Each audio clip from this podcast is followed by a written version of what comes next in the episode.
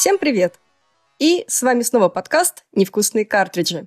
Сегодня у нас гостевой выпуск. К нам на этот раз пришел очень интересный видеоблогер, которого, наверное, многие знают, потому что с него начиналось их знакомство вообще с миром российского контента. Это, конечно же, Зулин. Ну, наверное, все кто смотрел, знают, что он известен своими вдумчивыми и продолжительными материалами на игры. И даже я помню, что когда-то давно много на YouTube-канале было про Nintendo, собственно, Nintendo DS, Nintendo 2DS. Плюс довольно часто он упоминает Switch в своем твиттере. И вот мы решили с ребятами разобраться вообще, в чем причина, почему не было контента по Nintendo. И просто хотим поболтать с очень интересным собеседником. Привет, Витас! А, привет, э, привет, ребят, привет э, все слушатели этого замечательного подкаста. Действительно, сейчас, сейчас выясним, почему не было э, контента, в том числе на Switch, и какое, какое место занимает прекрасная компания Nintendo в нашей жизни. И в твоем сердце. Со мной сегодня Илья. Всем привет, ребята. И Виталий. Здорово. Ну и, конечно же, этот выпуск вместе с нами ведет Кристина. Всем привет. Витас, расскажи, пожалуйста, для начала, для затравки, так сказать, э, как вообще в твою жизнь э, вошла Nintendo? Какая была первая консоль? Началось ли знакомство с пиратских клонов, вот как у многих наших гостей? И какая консоль стала первой лицензионной? А, слушай, это на самом деле прикольно об этом думать, потому что я вот начал так вспоминать сразу, что у меня там какие у меня отношения там были со всем этим геймингом в совсем таком глубоком детстве. И моя первая самая консоль, вот именно как консоль-консоль, да, это была такая, это тоже был клон э, Nintendo, но не Dendy. Вот у большинства людей э, были Dendy, а у меня ее никогда не было. У меня было такое устройство, которое, может быть, э, кто-нибудь, у кого оно тоже было, меня поймет, и как бы брофистит меня через интернет в этом подкасте. А, оно называлось Сюбор. О, это была... Я слышал о таком. Да, это была такая клавиатура со слотом для э, картриджей Dendy. То есть даже да, картриджи все равно были вот эти вот желтенькие, да, непонятные. А, но это по форме была клавиатура, и там было несколько игр, э, которые были в нее вшиты, где надо было на этой клавиатуре чего-то печатать. А, я в них их вообще в глаза не видел, я не знал, как их запускать там и все такое, но я точно знаю, что они были. А, вот, это была моя первая такая штука. Потом дальше путь относительно классический, то есть там Sega, которая Mega Drive, э, и потом PlayStation 1. PlayStation 1 это, наверное, было самое большое для меня видеоигровое потрясение, потому что скачок, конечно, э, в плане того, что такое видеоигры, как бы от вот сеговских там и дендевских платформеров каких-то, э, сразу вот в Тони Хок про скейтер, да, был ну, достаточно ощутимый для меня. Но, да, вот потом уже более-менее как у всех, там, PlayStation 2, еще чего-то. Я почти застал в свое время, я сейчас это ретроактивно уже так понимаю, но я, у меня была возможность застать Dreamcast э, на недолгое время, которое он был актуальным. Но так сложилось, что только сильно позже э, пришлось с ним познакомиться, скажем так. Сейчас он у меня лежит. Ты взял себе в коллекцию, наверное, да? Да, да, я уже потом, уже сильно потом, когда там, когда появились, появилась возможность, скажем так, самостоятельно что-то себе покупать, я нагнал много по старым консолькам и купил там себе в том числе Dreamcast. С удовольствием в него, кстати, поиграл в те три с половиной игры, которые на нем есть. А, ну и дальше уже современность начинается, скажем так. А если говорить о вот более современных консолях, а вот в далеком 2009 году ты назвал Nintendo DS одной из лучших хендхелдов вообще. И вот сейчас уже Nintendo выпустила кучу других моделей, опять же, 3DS, 2DS, две, три вариации Nintendo Switch, там, плюс еще что они там выпустят в будущем. Изменилось ли твое сейчас мнение? Да, еще Sony PS Vita вспомним, может быть, да, там, если да. ее... А, ну, э, PS Vita обязательно надо вспомнить, я считаю, потому что... Помянуть. Да, я вообще, на самом деле, у меня достаточно, ну, с поры вот тех роликов, которые я там еще по ds чего-то снимал, эм, у меня так устаканилось такое впечатление, конечно, что хардвара это все понятно. И на тот момент, да, действительно, вот DS по именно железке, то есть там, по батарейке, по фишками там всякими с двумя экранами и все такое, было, конечно, интереснее большинства конкурентов, типа PSP, каких-то других вещей. Но все равно все это дело определяет библиотека игр. То есть вот э, если нет хорошего каталога, то консоли тоже нет. И в связи с этим на данный момент, когда, мне кажется, рынок портативок, э, именно таких чистокровных портативок, он достаточно мертвый, а, ну, есть вот Nintendo Switch, и это, наверное, единственное, что есть, помимо там всяких э, каких-то эмуляторов э, винды или там китайских каких-то э, ретро-консолей. Switch штука крутая, э, очень прикольная, но это, на мой взгляд, такая вещь э, немножко в себе. А вот именно из портативок э, так можно сейчас посмотреть, в моем понимании, на уходящую какую-то эпоху, и я вынужден заключить, что лучшая портативка — это PlayStation Vita. У меня есть на это несколько причин. Главное из них это то, что на, на ней очень хорошо эмулируется PS1 э, в том числе. Каталог, которому дает доступ PS Vita, он очень впечатляет. И сами игры с нее, в принципе, тоже ничего. Gravity Rush, там, э, потопоны всякие. Ну, это PSP-шная большая история, но все равно они портировали. По Nintendo конкретно, ну, на мой взгляд, у Nintendo не то чтобы были какие-то глобальные скачки между портативками, то есть DS была очень классная система, в ней было огромное количество просто отличных игр, ну, действительно очень крутых, то есть The World Ends With You, там, Ace Attorney серия, очень много культовых вещей на DS, Shin Megami Tensei те же самых. И большинство из этого играбельно и на 3DS, и на 2DS, и на всех остальных DS-ках, в общем-то, дальше. Тут уже просто кто что предпочитает по форм-фактору, наверное. Я вот э, в руках держал 2DS э, неоднократно, но никогда не мог врубиться, почему там она кому-то нравится. Ну, я просто очень люблю, когда консоль, вот как, как э, DS и 3DS и DSi можно открыть и закрыть, и она так щелкает прикольно. То есть это главное, наверное, что мне в этой форме нинтендовской нравится, и 2DS это убирает.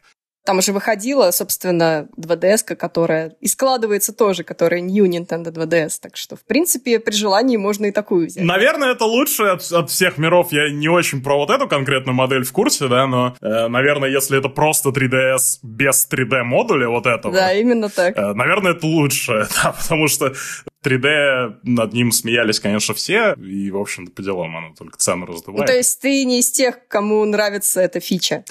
Она мне нравится, но, так скажем, в вакууме, да, то есть она, она мне нравится в плане того, что ее прикольно кому-нибудь показать, и типа, а, смотри, короче, как, как, смотри, как можно, да, и он посмотрел mm-hmm. в этот там секунд 30, такой, блин, прикольно, и вы это обсудили, там, поговорили что-то, но всерьез выиграть там в 3D-режиме, конечно, мне кажется, никто не будет. У большинства людей просто глаза вытекают, ну, физически, то есть там настолько острый угол нужен, чтобы смотреть, и оно просто неудобно. Да, некоторые игры достаточно прикольно это используют, в основном там первой партии, скажем так. Но оно того абсолютно не стоит, конечно, на мой взгляд. Но как фишка нормально, прикольно. Но вот у Виты этого нету, и это абсолютно не мешает. У Виты есть задняя панелька, которая можно намапить там на кнопок на 5, наверное, и это очень удобно. А вот фича, собственно, Nintendo Switch, вот, собственно, акцент э, рекламный был на то, что ты можешь брать с собой, потом приходить домой, играть на большом экране. Там. Если у тебя 4К телевизор, то это, как правило, довольно-таки больно, да, но сам факт остается фактом. Вот э, как тебе вот этот вот вход э, делать на этом прям акцент? И, насколько я знаю, у тебя Switch есть, пользуешься ли ты вот, собственно, домашним, так сказать, вариантом использования этой консоли. Ну, когда Switch выходил, мне очень понравилась эта история. Единственное, что я так немножко... Я просто помню достаточно хорошо свои ощущения, когда Switch вот э, только там был на этапе маркетинга, и никто еще толком не знал, что это будет. Были свои тревоги, потому что недалек был опыт Wii U, который у меня тоже, кстати, есть. Ты в нее играешь? Теперь нет, но до тех пор, пока на Switch не портировали Байонету, вторую, Uh-huh. ну и первый тоже. Э, я в Vue играл, да. Сейчас, по-моему, все, что там есть интересного, так или иначе, либо на свече есть уже, либо будет достаточно скоро, поэтому просто не вижу смысла. Но, опять-таки, Wii U сейчас это прикольный такой conversation piece, да, то есть это что-то, что можно э, показать э, человеку, который не, не особо следил, и сказать, зацени, короче, вот это, прикинь. У меня это обычно так бывает. Э, я показываю PlayStation 2, слимку, у меня есть слимка PS2, и я ее показываю, говорю, смотри, вот это PS2, да, типа, ну, ты знаешь, что это такое, видишь, какого она размера, все такое. А вот это вот, это контроллер от Wii U, и он почти, блин, больше, чем вся консоль там PS2. Ну, это довольно прикольно. Да, она еще и тяжелая, в смысле, контроллер от Wii U. А потом ты такой, а это Atari 5200, у нее, смотри, еще и сзади слот для пива. Да, вообще шкаф, конечно. Ну и потом ты говоришь, да, вот прикинь, это просто контроллер, сама консоль там рядом лежит, да. Но, конечно, прикольный был проект, но Nintendo с ним немножко плохо поступили, на мой взгляд. Ну, не то, что плохо, как-то не, недостаточно выжили из него, потому что Wii U, в принципе, на мой взгляд, консоль больше э, непонятая, чем провальная. Э, то есть у нее определенно были интересные фишки, но маркетинг был настолько странный вокруг нее, что никто даже не понял, что это такое вообще. Вот, кстати, про Wii U мысль. Вот сейчас играю в It Takes Two, и там вот, ну, получается разделение экрана идет, да, там. И я подумала о том, что, блин, вот вышла бы эта игра на Wii U, это было бы ну, бомба, потому что один играет полностью на своем экране, а второй играет на другом. Ну да, конечно, экран Wii U он оставляет желать лучшим, да, и там условно вы будете меняться, потому что кто-то должен страдать, но вот сам факт того, что вот такой вот э, геймплей был бы реализован более прикольно, если бы это было бы реально на двух разных экранах, а не то, что ты вот иногда смотришь на чужой экран, путаешься в своем, вот как очень часто в Марио Карте бывает. Я еще хочу вкинуть просто, что вот я все еще сокрушаюсь, что FNAF не вышел на Nintendo Wii U, потому что вот этот геймплей, это как раз страдания, которые для Wii U геймпада были бы великолепны. Кстати, там да, нужно да. смотреть на камеры, вот этот переключать. У Star Fox там Guard что-то подобное было, но у Star Fox Guard нету вот этого вот фактора, типа все дети на Ютубе любят его, и там хоррор, и такой вот сеттинг, который интересен. Ну а со свечом история, мне кажется, очень удачная. То есть, э, несмотря на такой достаточно ша- ну, не то что шаткий, но у них такой старт был не самый прям идеальный у свеча, но тем не менее сейчас сама вот эта вот история, что это вроде как портативка, но вроде как это настоящая консоль, вопреки тому, что она не как портативка, не как настоящая консоль, не конкурентна многим вещам в жанре, то есть как портативка, в принципе, там Vita и 3DS, они во многих вещах лучше, чем Switch, особенно в плане мобильности, они все-таки гораздо компактнее и удобнее. Как полноценная консоль, да, там разрешение из железа слабое и все такое. Но то удобство и та мобильность, что ли, да, и та интуитивность, э, с которой Switch себя проявляет, то есть то, что ты там играешь у себя, там, проснулся, не знаю, там, утром из постели вылезать неохота, поиграл там немножко в Зельду, там полазал по скале, быстро вырубил, поднялся, и через там вот как только ты в комнату вошел, просто в слот ее воткнул, телек сразу подрубился, и все seamless, все как бы без пауз вообще. Это очень круто. И мне кажется, Nintendo здесь попали прям в какую-то такую магию, да, где не нужно быть топом и хай-эндом по железу, но нужно придумать какую-то реально прикольную идею и хорошо ее реализовать, а также сделать еще несколько прям мега отличных эксклюзивов, которые все хотят. И у них, в общем-то, получилось. Это у них получилось не, не первый раз, с Nintendo Wii похожая история была, но получилось снова, и это замечательно.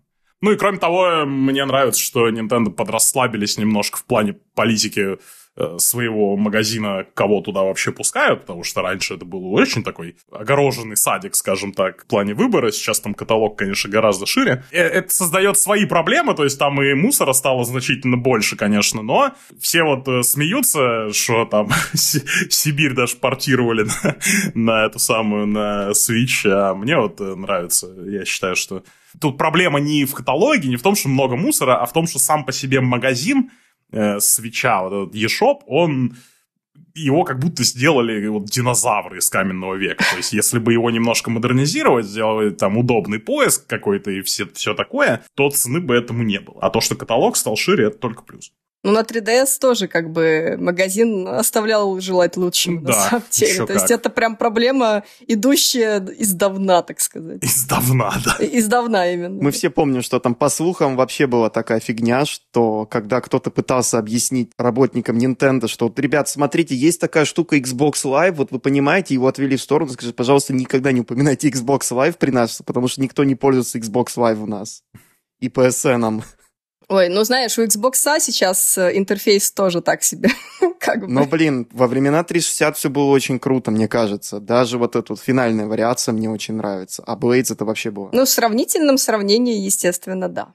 А вот э, мы вот как раз упоминали, опять же, PS Vita. Вот PS Vita что же первоначально позиционируется как такой гибрид между портативкой и PS3 у тебя в кармане. То есть там они даже сначала говорили, у нас будет Uncharted, у нас будет Колда, у нас будет Killzone. В итоге Call of Duty вышел отвратительная, Uncharted вышел неплохой, и Killzone вышел, по-моему, один из лучших таких портативных шутеров, как я помню. А вот почему PS Vita все-таки не смогла вот эту гибридность, и ей пришлось фокусироваться на более мелких проектах и на Индии? Разве там была история именно с гибридностью? По-моему, там специально для... Ну, там было не с гибридностью, а с такой типа, ой, смотрите, это почти мощь PS3, но у вас в кармане, у нас будут полноценные такие большие проекты, и вот такая вот фигня была на запуске. Ну да, но это, мне кажется, не одно и то же. То есть это скорее просто попытка маркетинговая приравнять портативки к типа настоящему геймингу для хардкорных геймеров, которые вот игроки PlayStation 3 там на тот момент и все такое. По-моему, другого порядка вещи. Ну, типа, где-то получилось, он тот же Killzone, говорят, очень даже ничего. Но, на мой взгляд, это в целом, глобально говоря, была ошибка, потому что, ну, это мне, конечно, сейчас легко тут сидеть и говорить, как бы, компании Sony, что там у них где была ошибка, но мне кажется, что сила, главное, как бы, преимущество вот таких систем — это что-то что свое, то есть что, что-то, что уникально хорошо играется именно в контексте портативок. То бишь всякие JRPG-шечки, какие-нибудь э,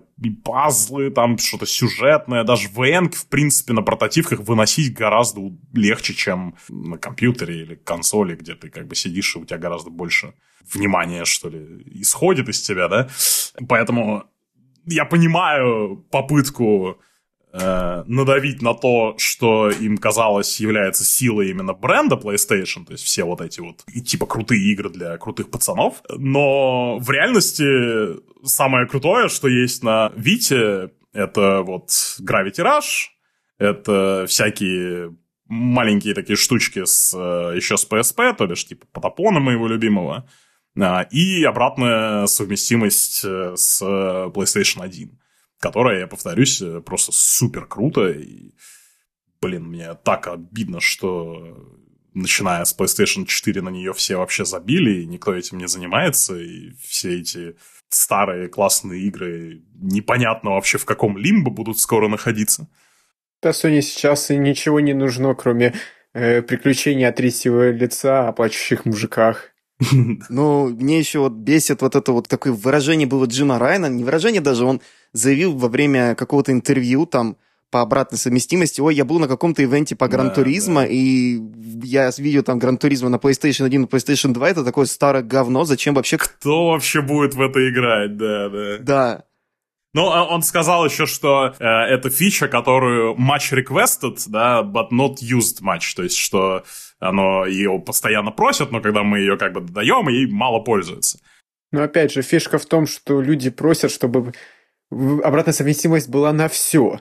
Ну, дают-то там на, на определенные title ы, а там человек, ну, например, я, если бы была бы обратная совместимость, я бы, например, играл бы только в Гарри Поттеров с э, консольных частей, и мне на все остальное как-то плевать.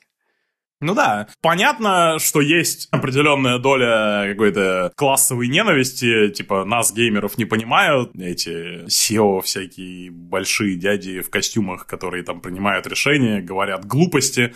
Ну, конечно, они говорят глупости, они же это в игры не играют, они деньги зарабатывают целыми днями. Но вот тут э, вопрос, как бы сделать такую систему э, с обратной совместимостью viable.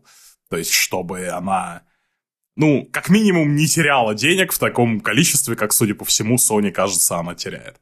Э, потому что ну вот, не знаю, у меня решения нет, это не предлагаю там ничего, ни бойкотов никаких, ни каких-то других вещей. Э, искренне не знаю, что с этим делать, но мне кажется, что конкретно с играми это очень уникальная такая в медиа история, где самих по себе игр, их, ну, огромное количество, и при этом они потенциально они все могут жить бесконечно, то есть это полностью цифровой продукт, как бы, который может существовать в отрыве от любого физического носителя, что абсолютно не так, да, там, с картинами какими-нибудь, например, э, или с музыкой, э, который должен быть какой-то носитель обязательно, то есть это или диски, или пластинки, или там бумага с нотами. Игры могут существовать вот просто, просто в интернете. И при этом это, наверное, самый безалаберный, безответственный медийный сегмент, да, где дядям в костюмах абсолютно пофигу. Сохранение это, этих культурных каких-то единиц, этих э, смыслов, да, этих вот игр. То есть они действительно на это смотрят как, ну, не все, я уверен, да, но вот некоторые, там, глава, там, Джим Райан, да, или что, а, ну, если это как бы гоночки, э, есть более новые гоночки, и они гораздо красивее старых гоночек. Следовательно, кому нафиг надо старые гоночки? И, может быть, в случае Гран Туризма это реально так, я не знаю, я просто не играю в Гран Туризма, может, это один в один просто копия со всеми абсолютно идентичными механиками, просто разной графикой. И то уверен, что найдется там десяток другой человек, которым специфически нравится старая Гран Туризма. Но все это, вот я говорю, если мы решили, что игры это искусство, надо к ним так и относиться. То есть это все как-то как-то надо сохранять. И сейчас меня очень печалит, что реальных усилий в этом отношении никто не делает. Медленно поворачиваемся в сторону закрытого VVR и закрывающихся магазинов PSN на PS3 и Vita. Угу. Ну, как бы это та же тема, да, то есть это, в общем-то, она и есть. Я э, хочу сказать, касательно конкретно Nintendo, вот именно в плане этой темы, они меня тоже очень сильно расстраивают в этом отношении, и причем начали расстраивать гораздо раньше. Я помню, вот года, года какое-то количество годов назад, короче, я такой, блин, вот у меня 3DS в руках, и я такой, блин, я помню, как я на DS играл в Legend of Zelda Phantom Hourglass. Вот реально прикольная игра была. Хочу поиграть на 3DS. Я знаю по факту, что типа все, любая игра с э, DS, она на 3DS работает. И я в шоке просто обнаружил, что в eShop нету игр с э, DS. То есть там физически не купить э, и ни Phantom Hourglass, ни, ничего такого. То есть никаких вот этих DS-игр, которые не были специфически там портированы на 3DS. То есть если я пойду и куплю физический картридж для DS, он заработает. Но в eShop его купить нельзя. Я такой, what the fuck? Это да. Ну, я только могу вспомнить хороший эмулятор всего вот этого вот был на Wii U. Вот. А, по сравнению там с той же, с тем же свечом, конечно, ну, то есть NES, NES, ну, спасибо, конечно, но вы на Wii U давали мне играть в GBA и в большое количество Wii игр через хороший эмулятор. ну, как бы, ребят, почему так происходит? И на свече конкретно отдельная вот эта вот история с их онлайн-подпиской. То, что они отказались от виртуальной консоли, да, раньше ты мог купить себе игру, да, на там 3DS или на Wii, Э, на Wii U. Навсегда мог себе забрать в коллекцию. Ну да, да, ты мог и просто купить ее. То есть не, не купить подписку на какой-то типа сервис, который даст тебе там иногда в эту игру поиграть. А именно вот я вот у меня на до сих пор у меня на э, Wii, на обычный Wii, у меня там Super Metroid, короче, с SNES. И это круто, это просто прекрасно. А то, что на Switch е как бы это убрали, это очень печально и очень отстойно. То есть я вот ну, вот у, у них, у этих, как бы это повежливее сказать-то, нехороших людей из Nintendo, они вот сидят на сундуке с кучей ROM ов по факту, ну или что там, ку- кучей игр э, древних вот этих вот э, ретро с SNES, там все вот эти библиотеки с NES обычного, с SNES, там с 64. И вот все, что им надо сделать, это просто выпустить их в паблик, и типа так, каждый из них стоит там, не знаю, 5-10 баксов, have fun и купил, она твоя навсегда. Но нет, типа, вот подписка, пожалуйста, и мы решим еще в каком месяце, в какую игру ты будешь играть. Вот я такое очень-очень не люблю, прямо я считаю, что доступ к предметам искусства, если мы уж это так называем, должен быть более, ну, не знаю, более открытым, что ли. Ну, есть и оборотная сторона, мне кажется, потому что как только Nintendo перестала заниматься виртуальной консолью, там подтянулись же всякие там сборники от издателей, те же Capcom там с Digital Eclipse выпустили там, по-моему, чуть ли не 50 переизданий там Мегаменов и Мгм. всего тому прочего. И плюс еще там Arcade Archives начали появляться активнее на свече. И Sega, она всегда выпускала там по 50 разных сборников от разных разработчиков, про Sega Mega Drive причем. И тебе приходилось выбирать. Там вот тут дороже, меньше игр, но эмулятор нормальный, а вот тут, тут 500 там в одном, но эмуляторе звук кривой. Вот такая вот фигня. И Ну так э, никто же им не запрещал вы- выпускать в любом случае подобные сборки. То есть э, тех же Мегаменах, например, классический там ром какой-нибудь Мег- Мегамена, ну это просто, знаешь, один в один как бы эмуляция э, могла бы быть. А в сборниках там те и откат времени назад, и замедление, по-моему, можно подрубить, э, какие-то фишки, которых не, не было в оригинальных ромах. Да, да, там есть такое. И это все может существовать абсолютно параллельно, это просто требует немножко больше усилий от там, издателей. Э, Это все возможно, то есть нет никаких прям барьеров здесь, это только вопрос э, желания.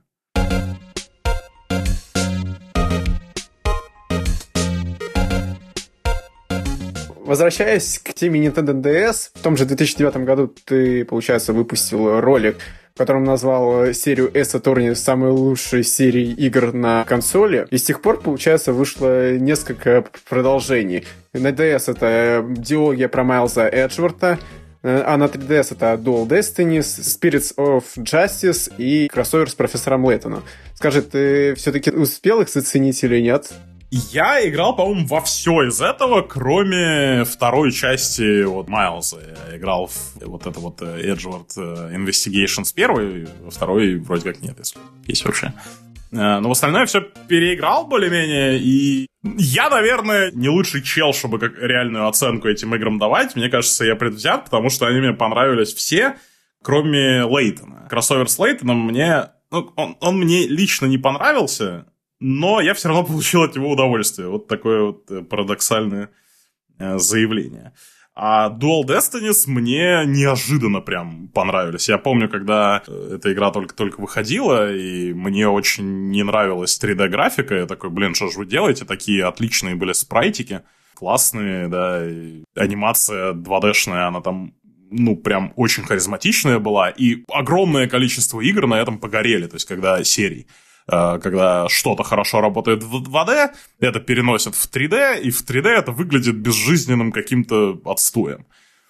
Но, к моему огромному удивлению, Dual Destinies просто феноменально смогли сделать вот эту вот 3D-шную историю, то есть они все еще там офигенно харизматично, анимация там, ну, прям вот каждый кадр, то есть все, все напряжение вот это из 2D сохранили, э, все акценты правильные, то есть там придраться практически не к чему, я был в шоке того, что казалось, то, что я думал будет самая слабая часть игры, оказалось ну, одной из сильнейших, то есть именно вот то, как там сделана презентация.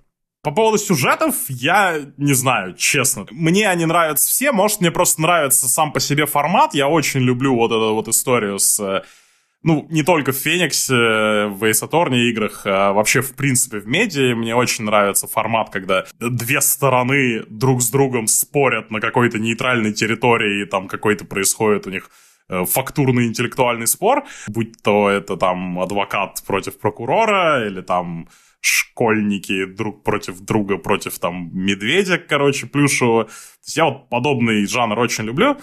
Возможно, поэтому мне нравится там практически все, а на самом деле там что-то не очень, на самом деле, типа, хорошее. Я знаю, что у многих там есть проблемы с некоторыми частями, но я давно переигрывал, к сожалению. Может быть, если я вот сейчас перепройду на свежую голову, может быть, что-то и смогу более существенное сказать именно по сюжетам. Сейчас вот первую часть перепрохожу, но первая часть прям классненькая, она мне пока что нравится. На свече? А нет, на 3DS-ке. Я откопал 3DS-ку свою и прохожу на ней. Вот. Лейтон, э, вот это вот спин я на него большие надежды возлагал, потому что мне очень нравятся игры про Лейтона. Я люблю пазлы. Я, как многие знают, лучший решатель пазлов из всех, что мир видывал. И Лейтон меня всегда очень стимулировал в этом отношении. И мне очень нравится Феникс Райт. И я прошел вот игру, где и Лейтон есть, и Феникс Райт есть. И я такой, блин, я бы, я бы предпочел просто новую игру про Лейтона и просто новую игру про Феникса, потому что вместе они как-то настолько, на мой взгляд, плохо уживались. что у меня достаточно такие кислые были впечатления. Я все равно удовольствие какое-то получил, но у меня скорее недоумение большинство там моментов вызывало, чем э, какую-то... То есть у меня всегда было ощущение, что, ага, я типа понимаю, что они хотят здесь сделать, но, но как-то как не работает. Впечатление у меня было такое.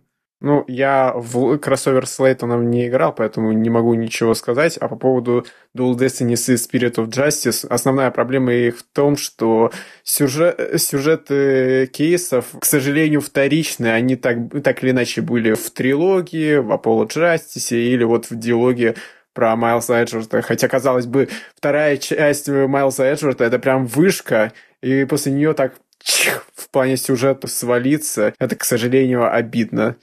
Ну, может быть, я говорю, мне надо, наверное, потому что именно специфическую Dual Destiny я играл, ну, действительно очень давно, и помню ее совсем плохо, э, но я помню, что мне нравилась очень спутница этого... Нет, она там даже не... Она там непосредственно, по-моему, чуть ли не главная героиня. Ты про Афину? Афина, да, она мне очень там понравилась. Ну да, по сути, она главный персонаж. Да, ну, она достаточно классная, я вот говорю, визуальная игра меня очень впечатлила, но сюжета я действительно не помню, поэтому вот я э, переспросите, так сказать, меня через, это, не знаю, месяца четыре, когда я перепройду всю серию на всех соответствующих консолях, может быть, я что-нибудь такое скажу. Ага, хорошо, записал. Через 4 месяца.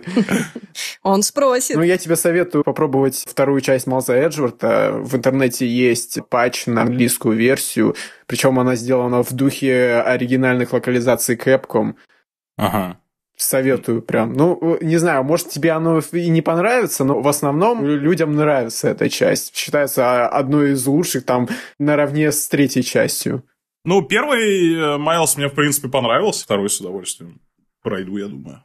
Также на 3DS в Японии выходила Tensei Ban, которая в простонародье называется The Greatest Attorney, и вот недавно стало известно благодаря сливам и вот благодаря косвенным доказательствам, что игра э, также выйдет на новые консоли, и также будет английская локализация. Правда, она не будет подвязана к западному Эсаторне, то есть, по сути, это не канон. Ждешь? Ну, конечно. Я не то чтобы хайпую, скажем так, но с интересом э, ее пройду, когда она будет доступна, если она будет доступна. Э, тоже там канон, не канон, это, в принципе, ну, большая вот эта глобальная арка, которая через все там Ace Attorney идет, она, в принципе, не такая уж прям мега интересная, чтобы отказываться от каких-то проектов параллельных, поэтому, да, мне интересно. Ну, они там говорят, что это как это все Япония. Э, ну, судя по слитым документам, они решили, что, ну, раз это все Япония, э, мы не можем никак по какой-то причине привязать все к основной серии, хотя, казалось бы, скажите, что... Ну, не скажите, но просто где-нибудь там... Ну, не в игре скажите, а скажите где-нибудь там, что э, предки Феникса взяли, переехали в Америку, и все. Спокойно можно привязать. Нет, им это все не важно. То есть им надо просто э, в этих играх должно быть харизматичные персонажи, интересные эти мистеры всякие, там загадки какие-то детективные и формат диалоговый в духе два чела, ну, по разные стороны комнаты друг с другом активно спорят по какой-нибудь э, важной фигне и показывают друг друга пальцем. Это все, что как бы надо. Э, так что я думаю, что может вполне получиться что-то интересное. Ну, людям нравятся те, которые поиграли в японскую версию, и те, кто поиграли с английским патчем, говорят, что прям хорошо тоже. Особенно на фоне э, Dual Destiny и Spirit of Justice. Угу. Ну, давайте, раз уж мы заговорили о продолжениях, э, мы перейдем к следующему топику. Это вот, собственно, возвращаясь к твоему там суперстарому видео девятого года, да? Yeah. Ты на второе место в своем, в своем там топе поставил The World Ends With You.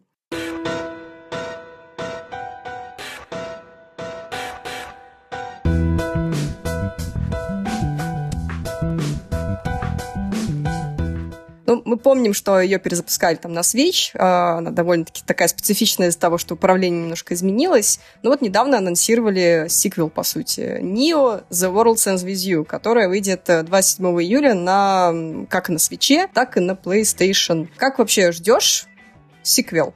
Я жду его, ну, в идейном смысле, скажем так, то есть, поскольку это игра, которая мне очень близка оригинальная, Твивью, и все такое, то, конечно, мне интересно будет посмотреть, что там сиквел и все такое.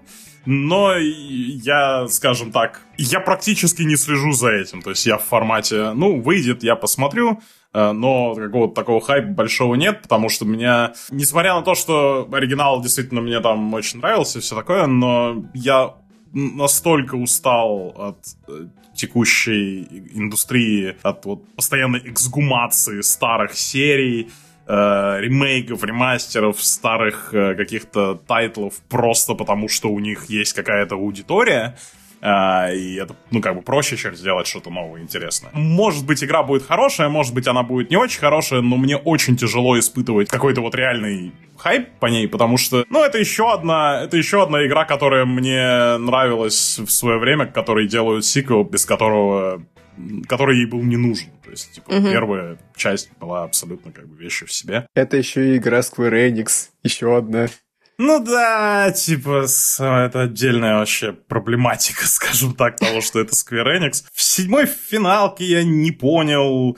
Большинства вообще вот этих ремейков я не понимаю. То есть мне даже... Ну, не знаю, меня, наверное, мне сложно угодить этими ремастерами, ремейками и ненужными сиквелами, потому что даже там а, кстати говоря, порт, ведь Хроно Триггера, который сейчас в Стиме лежит, это ведь тоже скверовская, по-моему, работа. Я после этого вообще, типа, очень тяжело их в этом плане воспринимать, если честно, потому что там преступление просто против человечества. Вот, но, да, э, и тут не совсем вина, наверное, конкретно там серии или конкретной там Square Enix, а просто всей индустрии, она вот эта фоновая радиация того, что просто там, а, ну, в очередной год э, очередную там серию, которую, у которой была какая-то там фан-база, воскресят и сделают, ну, там, если повезет, сделают, в принципе, неплохо, но если не повезет... Э, получится есть... бабси будет как обычно, да, то получится что средняк или отстой. Ну что там, не знаю, через какой-то момент там в Argan Story поднимать, может быть, будут, или там Xenogears в какой-нибудь момент сделают там переиздание там с крутой графикой, которая будет отстойной. Кстати, Xenogears э, это пространство даже больше, потому что там же второй диск вообще не законченный, там можно развернуться, типа, выпустить версию, что, о, мы, дописали ее, наконец-то она дописанная. Ну, не знаю, я, я, я просто, у меня просто такой некий, выдохся я в этом отношении, то есть я не могу больше не байтиться, я не могу больше себя байтить на вот эти вот, на вещи, которые мне когда-то нравились, э. так что я посмотрю, интерес у меня есть, но я так очень нейтрально это воспринимаю сейчас. Ну вот про Square Enix э, хотела просто так сказать, что сегодня же были слухи о том, что якобы Square Enix кто-то хочет купить, и потом она опровергла эти слухи, и у нас в чате кто-то очень удачно пошутил, типа, да, они, наверное, просто не хотят продаваться, ну, потому что у них последняя игра в портфолио — это Balan Wonderworld. Это было бы просто грустно, если бы сейчас кто-то их купил с таким, так сказать, портфолио не очень успешных игр. What Слушай, а аниме-адаптацию ты успел заценить или нет? Там, Там первая серия вышла. Не, не успел. Я очень мало сейчас, к сожалению, у меня времени есть на то, чтобы аниме смотреть. Э, я там... Э, я все не могу последний сезон Атаки Титанов посмотреть, мои любимые. Ну, я, правда, ждал специально, когда ее там более-менее она закончена будет, чтобы я не хочу опять попадать в петлю, типа, ждать э, новой серии там снова и снова каждую неделю, поэтому во многом это осознанно, но да, я и это аниме не посмотрел, много каких аниме не видел интересных, поэтому вот.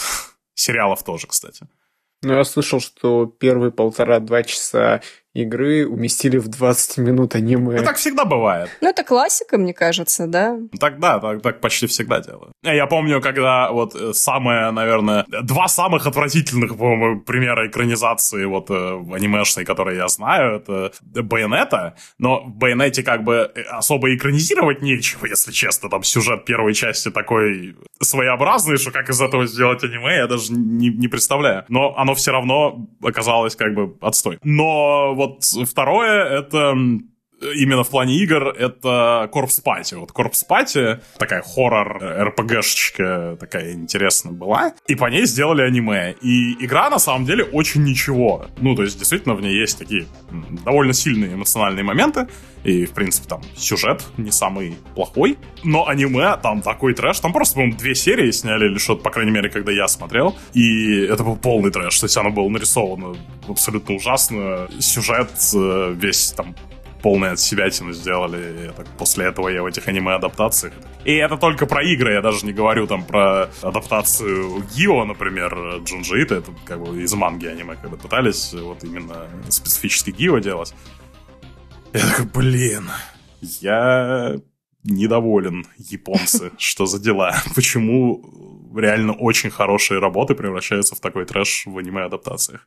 Раз уж мы упомянули Байонетту, у меня такой вопрос. Вот ты вот нам уже говоришь, что U исключительно ради Байонета ты, получается, держал там последние вот эти вот месяцы. Ну да. И вот первая часть вышла на нескольких платформах, вторая эксклюзив Nintendo, и вот третья тоже должна быть эксклюзивом Nintendo. Если выйдет. Если выйдет, да. Ты ждешь все-таки Bayonetta 3? Или уже устал ждать? Я очень жду Bayonetta 3. Bayonetta 3 это единственное, что держит меня, блин, на этом свете, мне кажется. От продажи свеча, да? Так надеюсь на нее, да, потому что, ну, блин, это последний просто лучик какой-то чего-то еще не испорченного, наверное, чего-то такого чего-то, что можно говорить, что мне это нравится без заговорок. То есть, типа, у него у нее не было откровенно неудачных каких-то частей или какого-то там трэша с не знаю, с тем, что студия там как-то что-то некрасивое сделала или еще что-то такое. Это просто Хидеки Ками, которого я очень люблю, и серия, которую я тоже очень люблю. Ну да, вторая часть, там у нее есть свои проблемы, скажем так, но все равно вот, вот эта серия, она для меня очень прям... Ну, она и говорит со мной, да, it speaks to me, то есть там, там все, что мне нравится в играх, и жанр, и эстетика, и вот, вот это вот кэмпи диалоги все, вот, ну, не знаю, то есть это вот прям мое э, спиритическое животное, все, вся эта история с байонетой. You've been naughty. Поэтому, да, третью я как бы очень жду. Если она будет отстойной, я никогда этого не прощу. Я, я реально, я, блин, блин, очень расстроюсь, если она будет отстойной. Я думал об этом неоднократно, и меня там спрашивают периодически тоже, что «А, третью байонет ты ждешь. Блин, я третий байонет только видел, ну, как и все, в общем-то, вот этот трейлер, где падают сапоги, короче, и там гильза падает, и сапоги, короче, байонетовские падает, и она куда-то испарилась там, и мне этого хватило, у меня от этого я такой, блин, наверное, крутая игра будет. Продано, да, предзаказ. А на деле они только сняли этот вот cinematic, теперь думают, блин, как бы все это подвязать? Походу, да. Похоже, так и было. Как наверняка было с Соником. Да, да. Очень как с Metroid ом было, когда там это... Тоже показали цифру 4, фанаты сошли с ума, они такие, блин, а игра что-то говно, надо заново начинать. Да. И до сих пор тоже там вообще никаких новостей. Там уже прошло какое-то порядка, я не помню, там 400 дней, кажется, было недавно, с того момента, когда нам сказали, что перезапустили разработку Метроида, и мы сидим до сих пор без новостей и плачем, и, и живем. А люди, которые ждут Bayonetta 3, уже, по-моему, больше 1200 дней. А, они такие, как в том меме, ха, first time.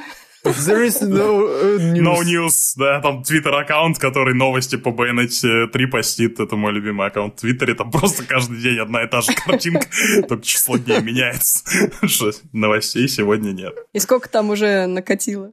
Там действительно 1200 плюс дней, сейчас э, посмотрю точно, сегодняшнюю. Ну, получается, 2017 год, э, где-то там конец 2017 вроде было что-то, да? Там ну да. Анонс был, да? На ТГА. Ну, 7 декабря 2017 года показали, говорят, да. Ну и вот сегодня день 1224, день без новостей. Блин, офигеть. Я что-то не думала, что так много уже.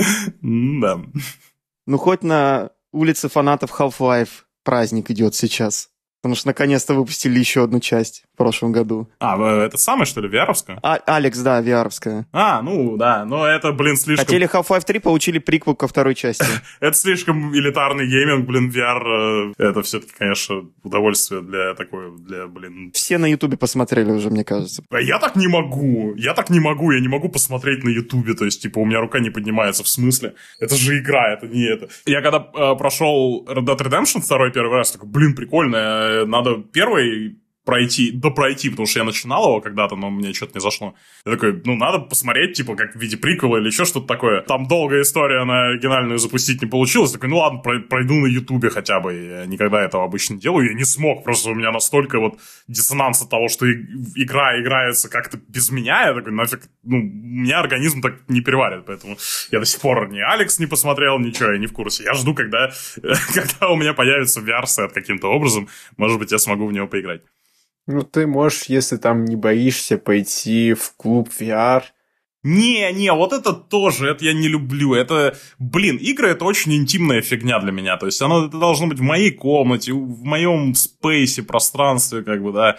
Если я там в стену врежусь какой-нибудь головой в VR, то это моя стена должна быть, а не в каком-то клубе, какие-то другие люди там, где ты на таймере, и там ждут, типа, еще смотрят на тебя как на дурака в этом шлеме, типа, не. Ну да, ты играешь и думаешь, блин, мне вот осталось по два часа, да, и, ну, Да, как бы у да. тебя это в голове, ты не можешь ну, расслабиться условно. Да, да. Э, Игры это зона комфорта, как бы, и выходить из нее, чтобы в них играть, такое. Ну, хотя вот, э, блин, приятные у меня воспоминания, конечно, об эпохе вот этих игровых автоматов, когда там были отдельные там залы с ними, и там тебя родители берут, там дают тебе там, не знаю, 500 рублей на жетоны или что-то такое.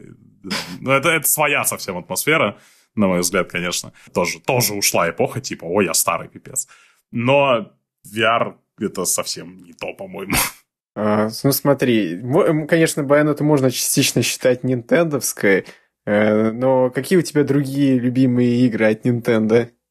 Ну, вообще, мне много чего нравится прямо от Nintendo, смотря насколько далеко мы готовы зайти. Мы готовы зайти вообще очень далеко. Ну, я думаю, что из современных 100% это Breath of the Wild, она прям очень хорошая. У меня есть там к ней не- несколько вопросов маленьких, но в целом, глобально говоря, это для меня стало прям большим сюрпризом. Я типа слышал от многих людей, что она ничего. Я помню там ее всякие презентации еще до, э, до того, как там Switch вышел, Breath of the Wild э, показывали там на всяких трансляциях, там в E3, там долгие достаточно были демки. Я такой, да, прикольно, прикольно, но вот когда я в нее непосредственно взял и поиграл сам, у меня некий культурный шок случился. То есть это действительно прям очень круто было. Так что Breath of the Wild, если у кого-то есть возможность, кто еще не поиграл, то я прям советую. За 6300.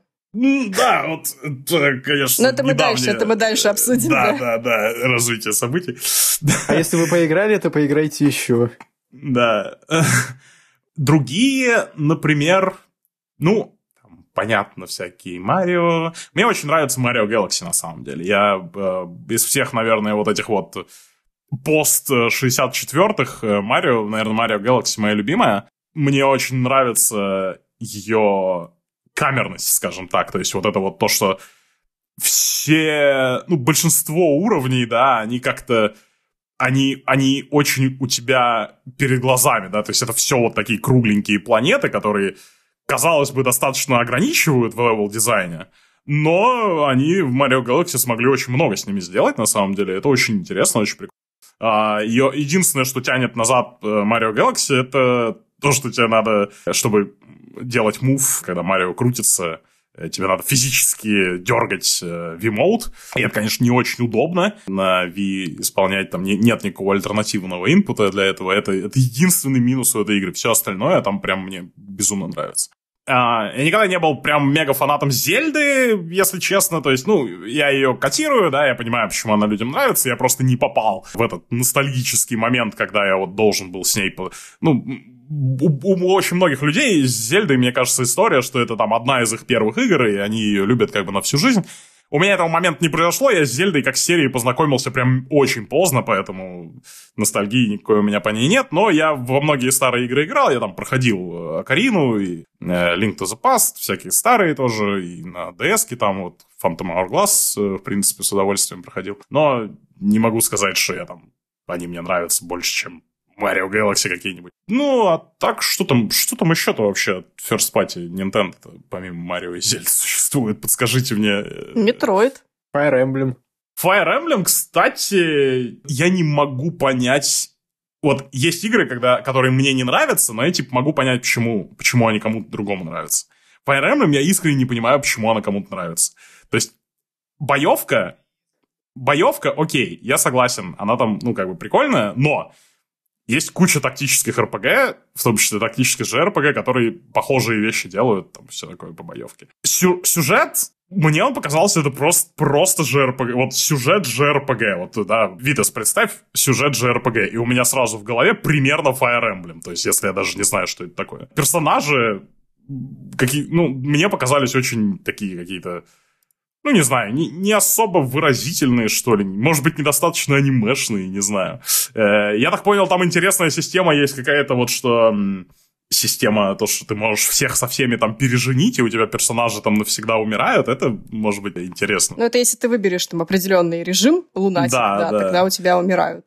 Вот, но за пределами этого я не могу вот врубиться именно, что Fire Emblem всех увлекает, хотя я пытался довольно много. Вот на 3DS у меня там Fire Emblem э, куплено, не помню, subtitle конкретной части. Ну, там было много, там было и Awakening, и Tales of Valentia, и Echoes, и что-то еще.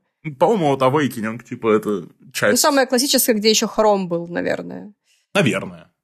Самая первая, которая выходила на Nintendo 3DS. Собственно. Да, это вот, скорее всего, она есть. Ну, вот как-то совершенно мимо, мимо моего вкуса прошло. То есть я не говорю, что она плохая ни в коем случае. Я просто говорю, что я действительно не понимаю, почему она такая хайповая. Хорошо, а серия Metroid?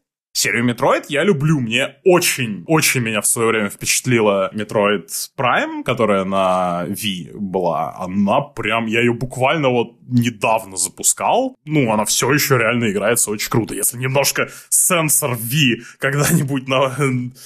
будет сотрудничать хоть раз, типа, с большими телеками и все такое. А у тебя, получается, ты играешь с Motion плюс на V-моте? Да. Или...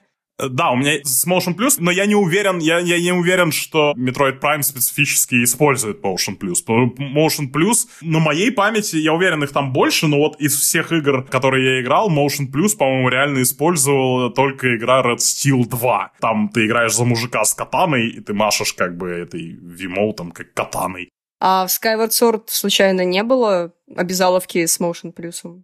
Была, была. Была, вот да? Мне тоже кажется, что была, да. А, ну вот я, значит, в нее не играл, потому что я играл в Twilight Princess, которая тоже, по-моему, была на, на Wii. Она мне так не понравилась, что я не играл в следующую, так что... Ну, могу понять, да, она довольно специфическая в целом. А в Splatoon играл? Если честно, нет. Я... Ну, нет, я играл в нее, но у меня ее нет. То есть я, мне буквально вот... э, Я у кого-то играл. Ну, как оно? Ну, я не понял. То есть я такой, окей, мы все кальмары, мы вроде как дети, но вроде как и кальмары, и мы типа бегаем и плюемся во всех краской, раскатываем. Она прикольная, она очень цветная, да, и такая яркая, ну, в плане... Она очень approachable, да, что, что называется. То есть ее очень э, приятно поиграть короткими такими очередями. Но я, наверное, немножко другое в играх ищу. То есть я вот это, типа как Splatoon для меня, это уже достаточно близко к какому-то такой компетитив истории. А если я уже подошел к компетитив истории, то лучше я буду играть в компетитив игры. Ну, нормально. Ну, как нормально, не хочу никого там задеть тоже хотела сказать, что Splatoon в целом это ну, способ Nintendo достучаться до аудитории, предпочитающей киберспорт, да, все-таки в первую очередь. Потому что если ты пройдешь сюжетку, тебе, в принципе, наверное, Splatoon не даст там всей вот этой вот э, ну, да. возможности, всех вот этих вот э, удовольствий, которые, я вижу, люди получают, э, играющие, собственно, в киберспорт.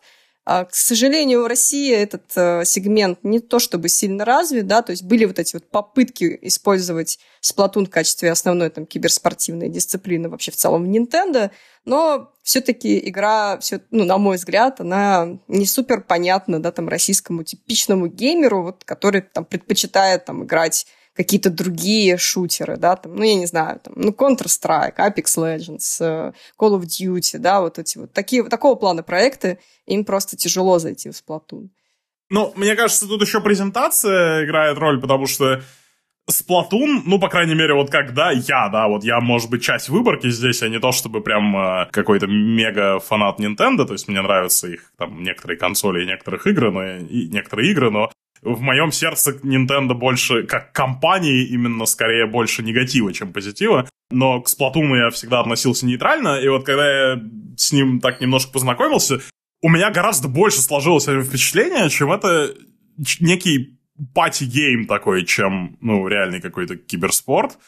Ты просто не видел, как японцы играют в это. Не, наверное, да. И я имею в виду то, что что-то производит впечатление party game а, это не значит, что оно не может быть еще и киберспортом, как бы в виде пруфа вот этот самый Super Smash Bros, да, который да вроде как, как бы понятно, что это такое, да, но при этом там есть отдельная тусовка людей, которые на абсолютно серьезных щах рубятся в него там на турнирочах, когда была вот эпоха этого, ну вот сейчас вот новый, сейчас вроде как новая играет больше, но когда до определенного момента все играли в какую-то из предыдущих частей, никак не могу вспомнить. С геймкуба Мили. Мили, да. Да-да-да, в Мили вот все играли, и там аж специальные контроллеры там покупали, поломанные контроллеры, чтобы эксплойтить какой-то там, э, какую-то фишку, вот, которая работает только на поломанных контроллерах. И, то есть там огромная сцена была под это все дело. У Сплатуна, скорее всего, тоже что-то такое где-то есть, и, ну, ничего такого плохого в этом нет, но мне персонально, конечно. Ну, в Сплатуне надо просто использовать motion еще при этом, управление, чтобы прям совсем классно mm. играть в нее. Не, ну, да, наверное, оно прикольное, оно цветное. Но тут еще просто у меня персонально мне сложно вкатиться в нинтендовский киберспорт еще и потому, что тупо никто в моем окружении в это все не играет. Мне, мне стоило просто огромных усилий в свое время... Блин, а может быть, у меня сейчас... Надо у Вани спросить, потому что у меня есть впечатление, что я Ване продавал э, Breath of the Wild очень долго. Но, может быть, и нет. Я сейчас боюсь соврать. Я точно помню, что я кому-то... Может быть, он тебе продавал, да? Не, я точно не он мне. Я просто точно помню, что я кому-то продавал Breath of the Wild очень долго. Э, и в итоге успешно. Но я не помню, был это Ваня или нет.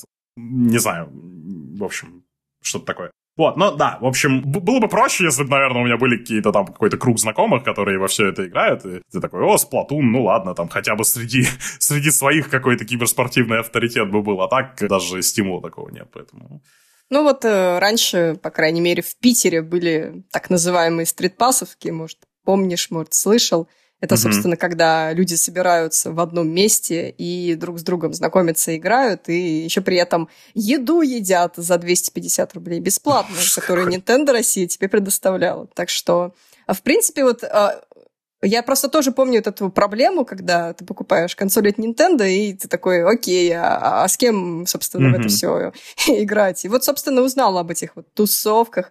И вот одно время ходила в Питере, и mm. много там с кем познакомилась, и там и в Monster Hunter мы играли, в Mario Kart, и в Mario Party, и во всякие дру- другие прекрасные игры от Nintendo. Но вот сейчас все это прикрыли, поэтому сейчас опять, мне кажется, острая проблема, несмотря на то, что со свечом, в принципе, аудитория у Nintendo чуть э, выросла. Ну да. Я вот был постоянным гостем стритпассовок на Моск... в Москве, но вот когда я был в родном Омске некоторое время, самое интересное, что меня запомнилось на стритпассовке в Омске, это что какой-то чувак там раздавал свой новый альбом, который он записал, там что-то было в стиле Карпентера Брута, я так и не послушал до тех пор, пока вот у меня там что-то CD-привод не достал, там, чтобы оцифровать там семейные альбомы. И не знаю, такой, ой, блин, тут прикольный диск, оказывается, мне выдали. Если кому-то интересно, это чувак называется The Foreign, Around Every Corner. Он мне не платил за это, но у меня до сих пор валяется его сидюк, который он записал, в конвертик положил. Хороший способ передачи своего да, там, творчества. Привет, я люблю Nintendo, вот мой микстейп послушаем. Да, да, да, да. Это игра в долгую, что просто он знал, что стратегически через пару лет там на подкасте невкусные картриджи упомянут. Да, да, да. Нативочка. Кристина, а что нужно сделать нашим слушателям, если они хотят больше контента и бонусов от невкусных картриджей? Хм, ну, в первую очередь вы можете подписаться на нас на Бусти, куда мы выкладываем ранний доступ подкасты, спойлеркасты и прочий контент. А еще мы каждую неделю стримим на Twitch. А если наши слушатели хотят пообщаться с нами напрямую? Ну, тогда подписывайтесь на наш э, телеграм-канал, к которому подключен чат, и мы будем очень сильно рады видеть вас, если вы присоединитесь к нашим дискуссиям. А что мы пишем в нашем телеграм-канале? Что это вообще такое? Нашем телеграм-канале мы много чего пишем каждый день. Кстати, мы пишем и всякие разные новости мы освещаем, поэтому если вам нужен тот самый ультимативный Nintendo новостной канал, то я думаю, что мы можем на это претендовать. Единственное, что мы не пишем о каких-то там совсем мелких релизах, а, мне больше кажется интересно освещать э, все-таки более крупные игры, более крупные проекты. Естественно, мы там анонсируем наши стримы и, естественно, выкладываем туда посты о том, что новые подкасты уже доступны. Спасибо, Кристина. Все ссылки на вот эти великолепные вещи вы можете найти в описании. Для тех, кто не хочет смотреть в описании, t.me slash yakicards, а также twitch.tv slash yakicards. Это наш канал в Телеграме и наш канал в Твиче соответственно. Будем рады видеть вас также на нашем бусти boosty.to slash yakicards. Ссылка будет тоже в описании этого выпуска. Заходите, это дешевле, чем э, кофе в Старбаксе. Ну, несколько раз. Нынешние цены в Старбаксе меня убивают просто.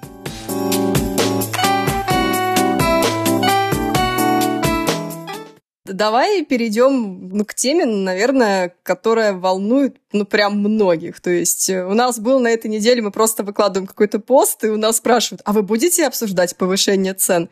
И мы, собственно, подумали, а, а с кем бы еще их не обсудить, как э, с тобой. Потому что, мне кажется, у тебя вообще в целом интересное мнение. Ну, я так вкратце расскажу для тех, кто об этом еще не слышал. Но мне кажется, таких людей нет. Но, в общем-то, Nintendo повысила цены в Nintendo eShop, и теперь 1 евро равен 90 рублей. И, естественно, это спровоцировало просто громадный скачок негатива. Под любой новостью Nintendo Россия там ВКонтакте люди пишут то, что все, вы потеряли аудиторию, ах вы гады, ненавижу Nintendo, продаю Switch, инвестирую в Зельду, ну вот это вот все. Несмотря на то, что как бы Nintendo повысил такой в eShop, а пока что на картриджах удерживает цены, ну, все равно людям нужно на эту тему повозмущаться. Я, в принципе, могу понять, потому что это ну, действительно очень высокий курс. А как ты считаешь вообще это вот э, то, что случилось? Как вообще ты к этому относишься? И считаешь ли ты, что Nintendo себя закапывает, по сути, на российском рынке? Не знаю, это сложная история. То есть, насколько я понимаю, здесь просто друг на друга наложилось несколько сразу неудачных моментов. То есть, э, во-первых, Nintendo таки вроде как подняли цены, то есть это не просто, что, а, типа, рубль упал, поэтому цены поднялись, это там буквально скачок цен был, там не только в России. Ну и как бы это вписывает, что не, неоднократно там от всяких журналистов игровых и из каких-то околоиздательских тусовок там э, слышались э, реплики в духе, а, играм, наверное, надо бы стоить по 70 долларов, типа 60 долларов это такая очень произвольная какая-то цифра, все понимают, что сейчас это очень дорого, типа, э, будет будет окей, если они поднимут. Ну, может быть, это продолжение вот этих как бы шепотов. Ну и второй фактор, да, это то, что действительно специфический рубль э, достаточно сильно упал в свете всяческих разных э, событий в стране, и не только в нашей стране, в некоторых других тоже. Помимо пандемии, всякие много других там поводов неприятных. Ну и как бы просто вот эти все вещи друг на друга наложились. Пандемия, политика, Nintendo, который решил поднять цены, и фигак, Зельда стоит там 6 тысяч с чем-то. 6300. 6300, да. Ну, какое может быть про это мнение? Ну, отстой, плохо. как бы, э, старые цены, которые раньше-то она стоила, там, условно говоря, 4, по-моему, за бейзик издание, и там 5 с чем-то за какое-то крутое, это тоже многим людям, это тоже нифига не по региональным ценам, то есть люди, которые привыкли там к маркету там Стима, который как раз региональные цены выставлены везде. Им, конечно, это шок. В принципе, понятно, почему. То есть совершенно другие уже деньги э, за видеоигру. Тут, конечно, ну, сложный момент. Это, глобально говоря, разговор про региональные цены и про э, способность и желание платформ ну, им соответствовать и им выставлять. Nintendo специфически, я не знаю, формулировка, что они закапывают себя на российском рынке. Я не то чтобы аналитик как бы специфические позиции э, Nintendo на рынках, но мне кажется, что если они что-то такое делают, то им, ну не то что пофигу, я думаю, что они уверены, что это никаких серьезных э, рисков для них не несет. Иначе бы они этого не делали. То есть у Nintendo, по моему впечатлению, достаточно даже если небольшая, то достаточно я скажу сейчас слово, но надеюсь, что я его говорю любя. Uh, имейте в виду, я это слово говорю любя, uh, но мне кажется, это слово хорошо описывает как бы характеристику фанбаза Nintendo, она достаточно отбитая, uh, чтобы платить любые деньги за продукты Nintendo. А, да, но ты сейчас говоришь о, ну, вот именно отбитых фанатов. Это понятно, да, то есть они, собственно, и не идут в комментарии говорить о том, что Nintendo вы себя закапываете. Они такие, да. ну, ладно, где-то там ужмусь, да, там, или подожду, там, на картридже куплю, пока там цены не изменились. А если изменятся, ну, куплю подороже. Ну, как бы, ну, я же фанат, да, условно думаешь вот так. А я вот даже, наверное, о людях, которые пришли в Nintendo со старта свеча, когда, собственно, вышла Зельда, все о ней разговаривали, все блогеры делали видео, было много рекламы, все накупили себе этих Зельд и свечей, и сейчас сидят такие и пишут эти гневные комментарии, что «Ах, какие вы нехорошие!» Вот это вот все. Ну, реалистично для этих людей изменилось, в общем-то, ну, там разница, глобально говоря, что, полторы-две тысячи рублей. Ну да, это плохо, то есть это ощутимо, я не говорю, что это ничего. А еще, знаешь, очень любят э, вот эти вот э, сравнения приводить, что вот, средняя зарплата там в России, я уже не помню сколько, ну там, не знаю, 30 тысяч рублей, 15 тысяч рублей. То есть, по сути, это две зельды, и ты остаешься там ни с чем, да, вот такие еще аргументы любят приводить. То есть, почему Nintendo так делает? Несмотря на то, что там средний там заработок очень э, сильно низкий, условно. Люди Switch в кредит берут, да, там это два года выплачивают. Ну, Nintendo это делает, я думаю, потому что им пофигу на российский рынок, глобально говоря. Ну, или, по крайней мере, на тот его сегмент, который внезапно не сможет себе позволить это больше. Ну, просто справедливости ради у Nintendo была прибыль. То есть до запуска свеча все было в убытке. Мы даже тут ну, с моим знакомым смотрели статистику по РБК в банках, типа, какая была вообще а, какие были денежные вот эти вот, да, движения mm-hmm. у Nintendo.ru. И там, собственно, все было очень плохо до, до запуска свеча. И стало намного лучше, там что-то прибыль была что-то 8 миллионов рублей или что-то подобное. То есть, ну, по сути, прибыль как бы есть. Это за, за какой период 8 миллионов? А, по-моему, там 19 год, кажется. Не-не-не, ну, вот... это 9... Или стоп. Просто 8 миллионов рублей это абсолютно ничего. Это да, это за 19 Это 19 потому что за 20 вообще нет данных. да. Ну, просто я, я, это, это какие-то очень интересные цифры. Я, если честно, не в курсе, но просто 8 миллионов рублей — это ничто. Это, ну, чтобы ты понимал, про, до этого там минус 200 тысяч, по-моему. Да, да, то есть там прям совсем все очень плохо было. Ну, как бы, если это реальная цифра, я просто действительно не знаю, но если это реальная цифра, то Nintendo абсолютно плевать должно быть, что там будет с российским рынком. Ты смотри, это не истина, да, последней инстанции. Мы да. не знаем, насколько это ну, достоверно. Скорее всего, это не показывает э, какую-то часть все равно продаж. Это только то, что идет через ООО, там, Nintendo.ru, да, а все там продажи и прочее, это все, естественно, нам никто никогда не покажет. Я просто к тому, что наконец-то там условно Nintendo начинает получать прибыль, да, какую-то, ну, 8 миллионов рублей, это немного, мы все понимаем, но она есть, да. И э, вот сам факт того, что сейчас, я уверена, людей будет намного меньше покупать в цифре. Ну, посмотрим. Я, честно, не готов какое-то реальное предсказание делать, я просто действительно недостаточно знаком именно специфически с положением Nintendo вот в экономическом плане в России.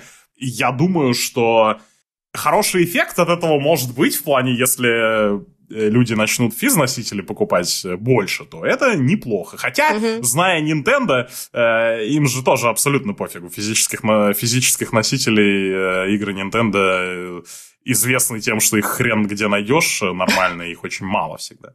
Ты имеешь в виду те количества, которые завозят? Ну да, да, да, да, что мало. Ну и не только в Россию, то есть у них, в принципе, они стараются все, все как всю физическую штуку, в том числе сами консоли, создавать видимость некой, некой недоступности, что ли, да, то есть, что их э, на рынок запускают э, меньше, чем рынок хочет, и из-за этого бренду хорошо. Это буквально э, история, когда запускался как раз, по-моему, Switch, все жаловались очень сильно, что саму консоль вообще там надо в очередях э, караулить, чтобы на нее попасть.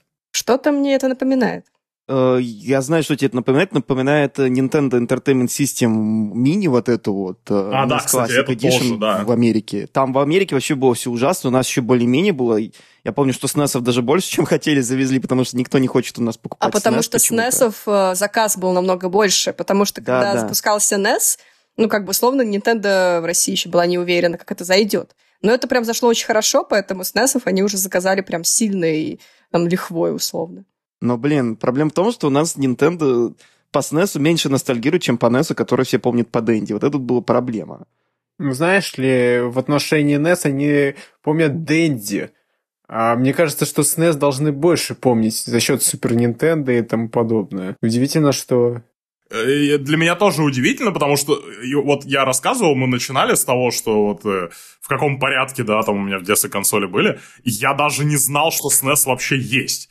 То есть вот буквально прошел от Денди к Сеге к сразу PlayStation 1. То есть этап вот со SNES как-то был пропущен, и мне кажется, что у многих это так, и я не знаю почему. Ну, потому что Сегу начали, по-моему, довольно рано клонировать, там, китайцы, и она продавалась намного дешевле SNES, ну, даже во всех глобальных рынках. А вот SNES, он всегда был у нас, позиционировался даже, где он позиционировался, как такой более дорогой сегмент, и его покупали только те там условные люди с зарплаты там этого инженера, которых еще были зарплаты инженера. Ну да, но вот я ни у меня, ни в моем окружении, ни у кого вообще не было, и никто даже не, я не слышал даже слова такого SNES, поэтому я говорю странненько так. Вроде как была, и это Петербург, как бы это не, не что-то там мега далекое. Вроде была, но никто как-то не говорил. Вроде была, но это не точно, да? Вот, ну, мне кажется, что с с ценами, да, что... и- Я думаю, к сожалению, что то, что подорожала Зельда, это наименьшая из проблем, типа, с поднятыми ценами, которая в ближайшее время нас всех ждет. И сейчас, конечно, это там интересно обсуждать в плане там реакции. Будут люди продолжать покупать Зельду за эти бешеные деньги или нет? Но мне кажется, что большинство людей, которые покупали Зельду за не менее бешеные 4000, в общем-то, я думаю, что многие из них и за 5, и за 6 ее купят. А вот э, какой там эффект это на непосредственно компанию Nintendo в России окажет, не уверен, но главное, чтобы у нас все остальное тоже безумных денег стоить не начало. А, Мне кажется, что расцветет просто рынок вторички Авито, там всякие профильные группы ВКонтакте, перепродажа. Ой, ну, не, даже не рынок вторички, а рынок э, взлома консолей. Ну, кстати, да, да. это Потому тоже. что у нас с DS такая же фигня была. Нам просто игр не завозили, и все просто-напросто пиратели, потому что, ну, блин, никто ничего не мог найти. Это даже когда в Америке пиратели, потому что тупо купил себе R4, закинул туда SD-карту и кради игры сколько хочешь. Вот такая фигня была, что просто, ё-моё. У Ну нас да. тем более. А сейчас, по-моему, вообще все софт модится, по крайней мере, вплоть до 3DS. Я не знаю. э, Последнее, что я слышал по новостям взлома свеча, это то, что его вроде как закрепка, закрепкой для бумаги можно было сломать. Что там дальше по технологиям, не знаю, но вроде тоже не, не, не, не- не недоступная история для людей. Это да. А вот вообще, давай вернемся тогда ненадолго в, э, на 9 лет назад, 2012 год. И вообще, 2012 год был 9 лет назад. Какой дурдом. take you back to the past. Слушай, вот вообще, на твой взгляд, вот когда Nintendo все-таки открыла свой офис в России, как-то изменилась ситуация с присутствием бренда в нашей стране? Вот не просто вот на выставках, вот даже на всяких вот все эти тусовки, а вот просто среди народа. Не знаю. Э, по-моему, я не то чтобы очень много общаюсь с народом вот нинтендовским, скажем так. У меня есть пара знакомых, но по моему представлению, ну, если честно, я не заметил прям бешеного скачка, то есть, по моему, э, вот именно в моем окружении, э, скорее просто вот люди, которые всегда, типа, были в курсе, там, нинтендовских всяких штук, и как бы уже э, были в теме, они, в общем-то, и продолжили оставаться в теме, Просто у них появилось немножко больше инструментов для выражения этой темы. То есть появилось больше каких-то социальных движух вокруг этого. На игромирах постоянно там были какие-то нинтендовские закоулки, э, свои специфические достаточно. Э, То есть это, это все стало немножко виднее. И я просто помню, что да, в какой-то момент вот э, ты людям говоришь, что смотри, смотри, короче, это консоль, которую ты, короче, открываешь, а у нее, у нее два экрана, короче. У нее два экрана, прикинь. И все такие, о, круто. А еще там есть игра, короче, про адвоката, прикинь, со смешной прической. И то есть для людей это было что-то такое, у, ничего себе, никогда такого не видела. Это как PSP, только, только что-то другое. Но в какой-то момент это просто стало частью, ну, какого-то общественного понимания, что ли, о портативках и консолях, о том, что да, есть вот еще такая штука. Не знаю, мне, мне сложно оценить, насколько это реально там что-то прям поменяло. В моем окружении всегда были люди, которые были в курсе, и были люди, которые были не в курсе, и пропорция осталась примерно как сейчас э, примерно как тогда, она осталась так и сейчас. Другое дело, что тогда я гораздо меньше менее активен был во всяких там социальных каких-то сетях и во всяких таких пространствах, что ли, где, где таких людей обитает больше. Э, поэтому, ну, сейчас я просто больше их наблюдаю. Но стало ли их реально больше или нет, с этим мне сказать сложно. Но уголки на, на Игромирах было видеть все равно прикольно. То есть меня радовало, что оно было, и что там можно было в Байонету вторую заценить, короче, до ее выхода еще на каком-то там Игромире, что ли. 14 помню, какой год, 14 да. А, ну, это было интересно, приятно, что как-то в мейнстрим проникает. Ты, по-моему, даже какие-то репортажики снимал со стенда. Да, да, у меня был ролик оттуда. Ну, как ролик? Несколько. Ну да, я, я уже плохо помню эту игромировскую историю, она мне очень быстро наскучила, мы продол... я продолжал ездить на эти игромиры и все хотел каждый раз что-то записать но так ничего и не записывал с последующих, потому что, блин, на самом деле скукота полная. Ну, кстати, в этом году Игромир вроде как состоится в офлайне. А когда оно? В каких числах? В октябре в начале, там что-то третье, седьмое, кажется. Проход только при условии наличия прививки. Интересно, потому что, насколько, насколько я знаю, специфически в Москве, Э, с выставками достаточно жестко сейчас. То есть, э, Ой, я тебя умоляю, мы вот смотрели недавно, как раз-таки, когда вот, казалось бы, была пандемия, да, ну, прям в самом разгаре, в Крокус Экспо была там какая-то выставка, посвященная, не помню, то ли еде, то ли какой-то одежде. Ну, в общем, все это фигня. Если это выставка, если там что-то откуда-то не из Москвы привозили, то, скажем так, это стоило им гораздо больше, чем до пандемии. Это по меньшей мере. Так что, ну, если Игромир в офлайне хочет быть...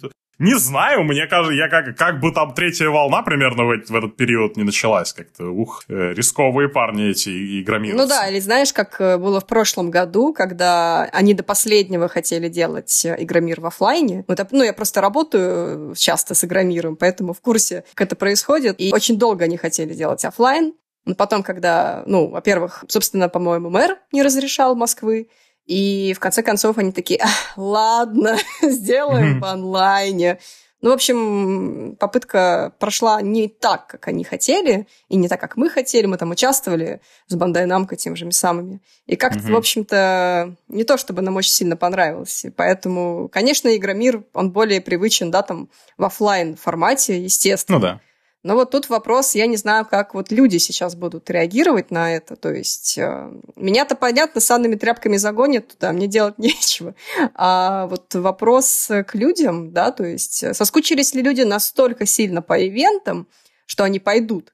Или они такие, не-не, мы лучше дома посидим? К сожалению, мне кажется, что люди пойдут, потому что, вот, по крайней мере, судя по всему, что я сейчас вокруг вижу, и в том числе и в Питере, да и как-то по там новостям и каким-то там статистикам, люди очень сильно расслабились. То есть они и так, мне кажется, недостаточно напряглись, когда реально все напрягались, но сейчас они расслабились еще больше, и, и вот у меня такое ощущение, что всем вообще будет пофигу, то есть все уже маски носят как попало, ага. все такие, какая там эпидемия, а да мы все уже переболели, там кто-то привился. Я думаю, что Игромир и вот вообще подобным выставкам э, по-хорошему надо бы какой-нибудь, э, ну, требовать прививки реально. Или хотя бы действительно актуального отрицательного теста, то есть это то, что они требуют, это уже хорошо.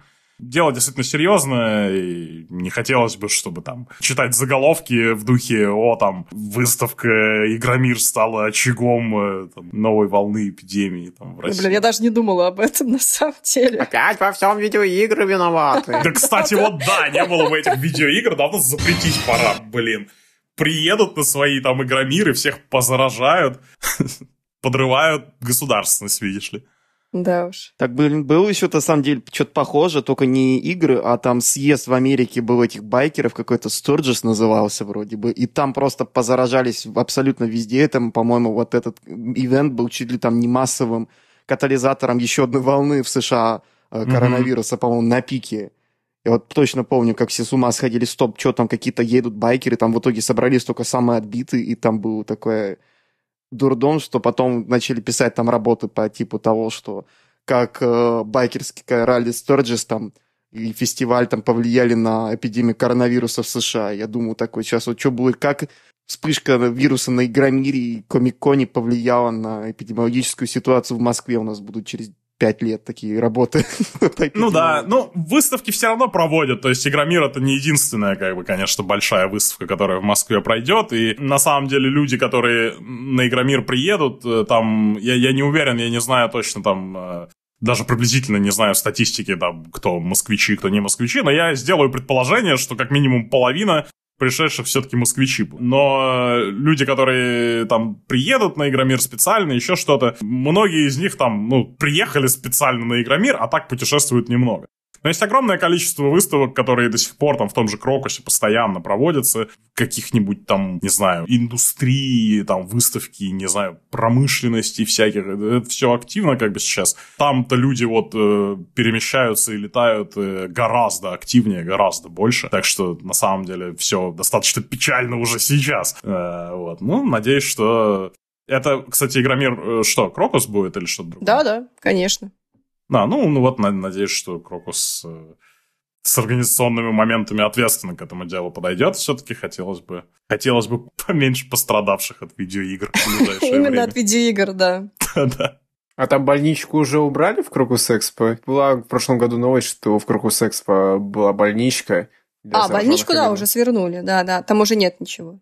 А было бы удобно так это, сразу подцепил. А мы шутили в прошлом году именно на эту тему. Ребят, ну если Игромир будет в оффлайне, то, в принципе, как бы, ну, там рядом можно в койку. Мы прям, мы, мы реально шутили на эту тему, то есть это не смешно вообще нифига, но как бы, а что делать, да? Ш- то есть Что еще остается? Какие еще варианты? Черный юмор. Да, черный юмор. Ладно, мне кажется, сегмент про Nintendo можно завершать. Про полтора часа класс. А давай перейдем, наверное, к теме, которая тебе, возможно, более близка. Это, собственно, про твое творчество и YouTube в том числе.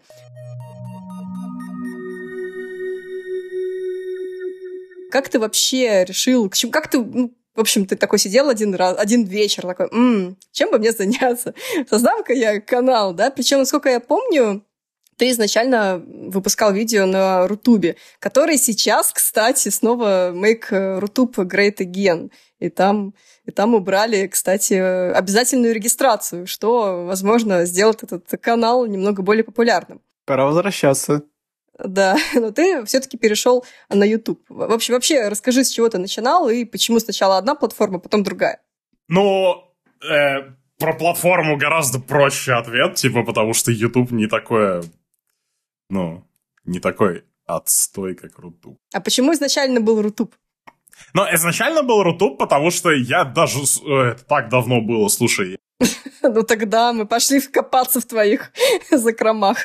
Я думаю, знаешь почему? Потому что в тот момент это был как раз примерно период интернета, когда еще были вот э, такие относительно независимые видеоплатформы, э, и был некий, некий, что ли, некое разнообразие в этом плане. И были возможны, например, сайты типа вот там tgvtg.com, которые тоже были не на Ютубе, да, у них буквально была там договор с Blip TV, там тоже сервис такой был, который отдельно там немножко работал. И тогда YouTube воспринимался как некий такой э, ну, скажем так, не, это не был дефолтный метод. То есть вот э, публикации видосов, всяких контента. То есть YouTube это на тот момент не было абсолютным э, мейнстримом и единственным вообще вариантом. И я помню, что я такой, «А, что такое Blip TV, интересно? Может быть, я там смогу что-нибудь залить? Нет. Может быть, я на Ютубе что-нибудь смогу залить? Нет. На Рутубе. Ну, я чуть ли не монетку кидал, то есть я на самом деле абсолютно не, не понимал вообще, что я делаю. Ну, Рутуб Рутуб, я думаю, а, ну,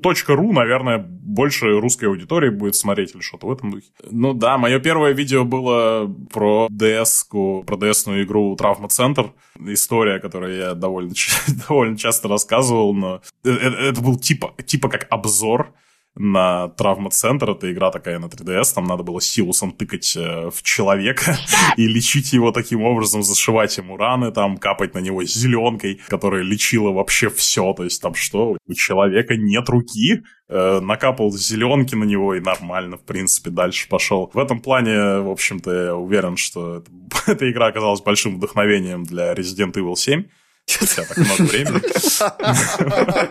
Я только вот думал, блин. Ну, потом там что-то про какие-то еще трешовые игры на DS сделал, про Кинг-Конга, по-моему, у меня был видос, про там Человека-паука, про Sims, DS-версию точно было. Вот. Но для меня это был такой процесс в духе, блин, мне, меня очень э, тогда впечатлил вот, новый зарождающийся жанр вот этих вот всяких обзоров, э, как и многие, я с ним познакомился с э, Джеймса Рольфа, который Angry Video Game Nerd, все, и все его э, смотрели в тот момент в моем, моем окружении ближайшем, скажем так, и я такой, блин, круто. И, а, а что, так можно, что ли, было? То есть снять самому что-то, и там кто-то будет это смотреть. А потом в России тоже начали появляться свои там персонажи. А, Илья Мэдисон э, появился вот достаточно рано во всей этой движухе. И, э, я за ним очень следил, мне очень нравились его ранние видосы. Я такой, блин, прикольно. Может быть, мне тоже попробовать. То есть мне вот, мне понравился жанр. Я такой, блин, мне вроде тоже нравятся там какие-то игры, я могу что-нибудь, наверное, интересное там, или про какую-нибудь трешовую игру взять, которую никто не знает вообще, и, ну, как, какой-то контент будет. Наверное, помогло, что я еще учился на журфаке в этот момент, и какой-то для меня это был способ как не, немножко лучше понять, как вообще вот это производство контента работает э, в той или иной форме. Ну и вот так примерно и покатилось. Я сделал пару видосов, потом знакомая многим история, что я написал Илье Мэдисону ВКонтакте, говорю, эй, я не помню, что я ему точно написал, возможно, эту переписку все еще можно отрыть, если отмотать до этого времени там у меня в личке, но я там написал что-то в духе «Илья, посмотри мои ролики, короче, э, может, если они тебе понравятся, добавь меня в друзья группы». Там, я не знаю, как сейчас ВКонтакте, я не сходил в эту соцсеть уже миллиард лет, но раньше было то, что в твоей группе были как бы друзья группы, и ты мог ссыльнуть на чью-то чужую группу. И я вот говорю, Илья, ссыльни на меня, короче, мне нравятся твои ролики. И он мне тогда написал, что, блин, у тебя крутые обзоры. Я такой, у Признание было от Мэдисона, так мило. Мэдисон похвалил меня, вот. Ну и потом мы сделали коллаб, который был очень такой неловкий, очень такой странный, но все равно как бы вроде как э, мы получили фан. Э, ролик всем понравился, по-моему, на тот момент. Ну и э, от, оттуда меня как-то побольше узнали, и уже своя какая-то аудитория начала кристаллизоваться. А, собственно, примерно вот такой... Примерно а... так это все было, как я это вижу. А у вас, по-моему, недавно был подкаст с Мэдисоном, или я что-то путаю? Нет, ты путаешь, у меня не было подкаста с Мэдисоном. Или, или вот у меня просто подружка очень большой фанат Мэдисона до сих пор. И кажется, она какой-то подкаст... А, все, я вспомнила. Она слушала подкаст Мэдисона и Хованского, и они там тебя вспоминали. Вот, вот так было. А, ну... Ну да, ну меня на нем не было особо. Да-да-да, я перепутала. Но ты там был, просто не физически. Ладно, давай тогда пойдем дальше. У нас э, вопрос от бустера следующий. Это как вообще возникла идея делать большие обзоры? Ну, в принципе, ты частично, наверное, ответил. Вот. По, по поводу интересной предыстории, да, это то, что я захотел показать про то, как на Nintendo DS можно лечить людей э, зеленкой, да? Вот. А откуда появилась рубрика с англицизмами? Рубрика с англицизмами это что именно? Это хороший это... вопрос. Но я, я, я просто единственное, Я думаю, что, что тут имеется в виду, возможно, что ты часто употребляешь. Но э, тут, тут две интерпретации. Да. То есть э, две интерпретации у меня есть. Это либо человек имеет в виду, что то, что я часто употребляю. Да, да, мне кажется, это. То есть да. я говорю там kinda сорта, э, там я не могу вспомнить. Ну, мне кажется, да, что вот даже, даже, кстати, в подкасте ты часто так э, делаешь. Вот, собственно, вот расскажи, почему. Ну, не знаю, я... я э, не делаю это специально. Э, я понимаю, что это там, на каком-то уровне преступления против языка и все такое. Но я думаю, что это связано с тем, что просто до недавнего времени, когда я говорю недавнее время, я имею в виду до буквально вот месяцев трех назад, 99% всего контента, который я потреблял так или иначе, то есть э, видосов, музыки, текстов, всего вообще был на английском языке. Просто я почти ничего не смотрел на русском, я не читаю на русском, я не, не слушаю русскую музыку. Ну, музыка тут, наверное, менее актуальная, все-таки многие русские группы мне нравятся, но 90% в основном я слушал англоязычные. И, ну, как бы я, у меня часто там моменты, что я забываю какое-то слово на русском, но я знаю его на английском, и это очень неловко бывает. И у меня э, винда на английском, у меня телефон э, на английском внутри, то есть это не из-за какой-то русофобии или не из-за того, что я там учу английский осознанно. Мне просто нравится язык, вот тут честно, то есть я не, мне не столько нравится сам язык как-то как в лингвистическом смысле, сколько мне, наверное, просто очень много нравится контента этого англоязычного. И мне комфортно находиться в окружении вот англоязычного какого-то э, пространства, то есть в интерфейсах, во всяких штуках. Э, очень много, например, оно одно за другое немножко цепляется, то есть, например, вот программы, да, то есть я работаю там э, в премьере, в Adobe Premiere, там, в After Effects в каких-нибудь, э, не знаю, в Procreate там рисую. И для всех этих программ как бы какие-то обучающие материалы или какие-то там уроки или какие-то еще что-то подобные вещи, то есть если я чему-то новому учусь, я это делаю на английском языке, потому что по моему, по крайней мере, опыту, русскоязычные, почти все обучающие русскоязычные материалы, они откровенно слабее англоязычных. Ну вот так получилось, я не знаю, там, можно долго говорить, почему и так ли это вообще или нет, может, мне просто хорошее не попадалось. Но факт в том, что я вот по своему личному опыту, если я хочу чему-то научиться, если мне попадается какой-то русский инструктаж или урок или еще что-то такое, причем чему угодно, там, готовить блюдо какое-то там на кухне, физически там рецепт, или научиться программировать на питоне, и, и той, и другой вещи я в какой-то момент пытался научиться, все гораздо легче у меня идет на английском языке, когда инструктор на английском языке рассказывает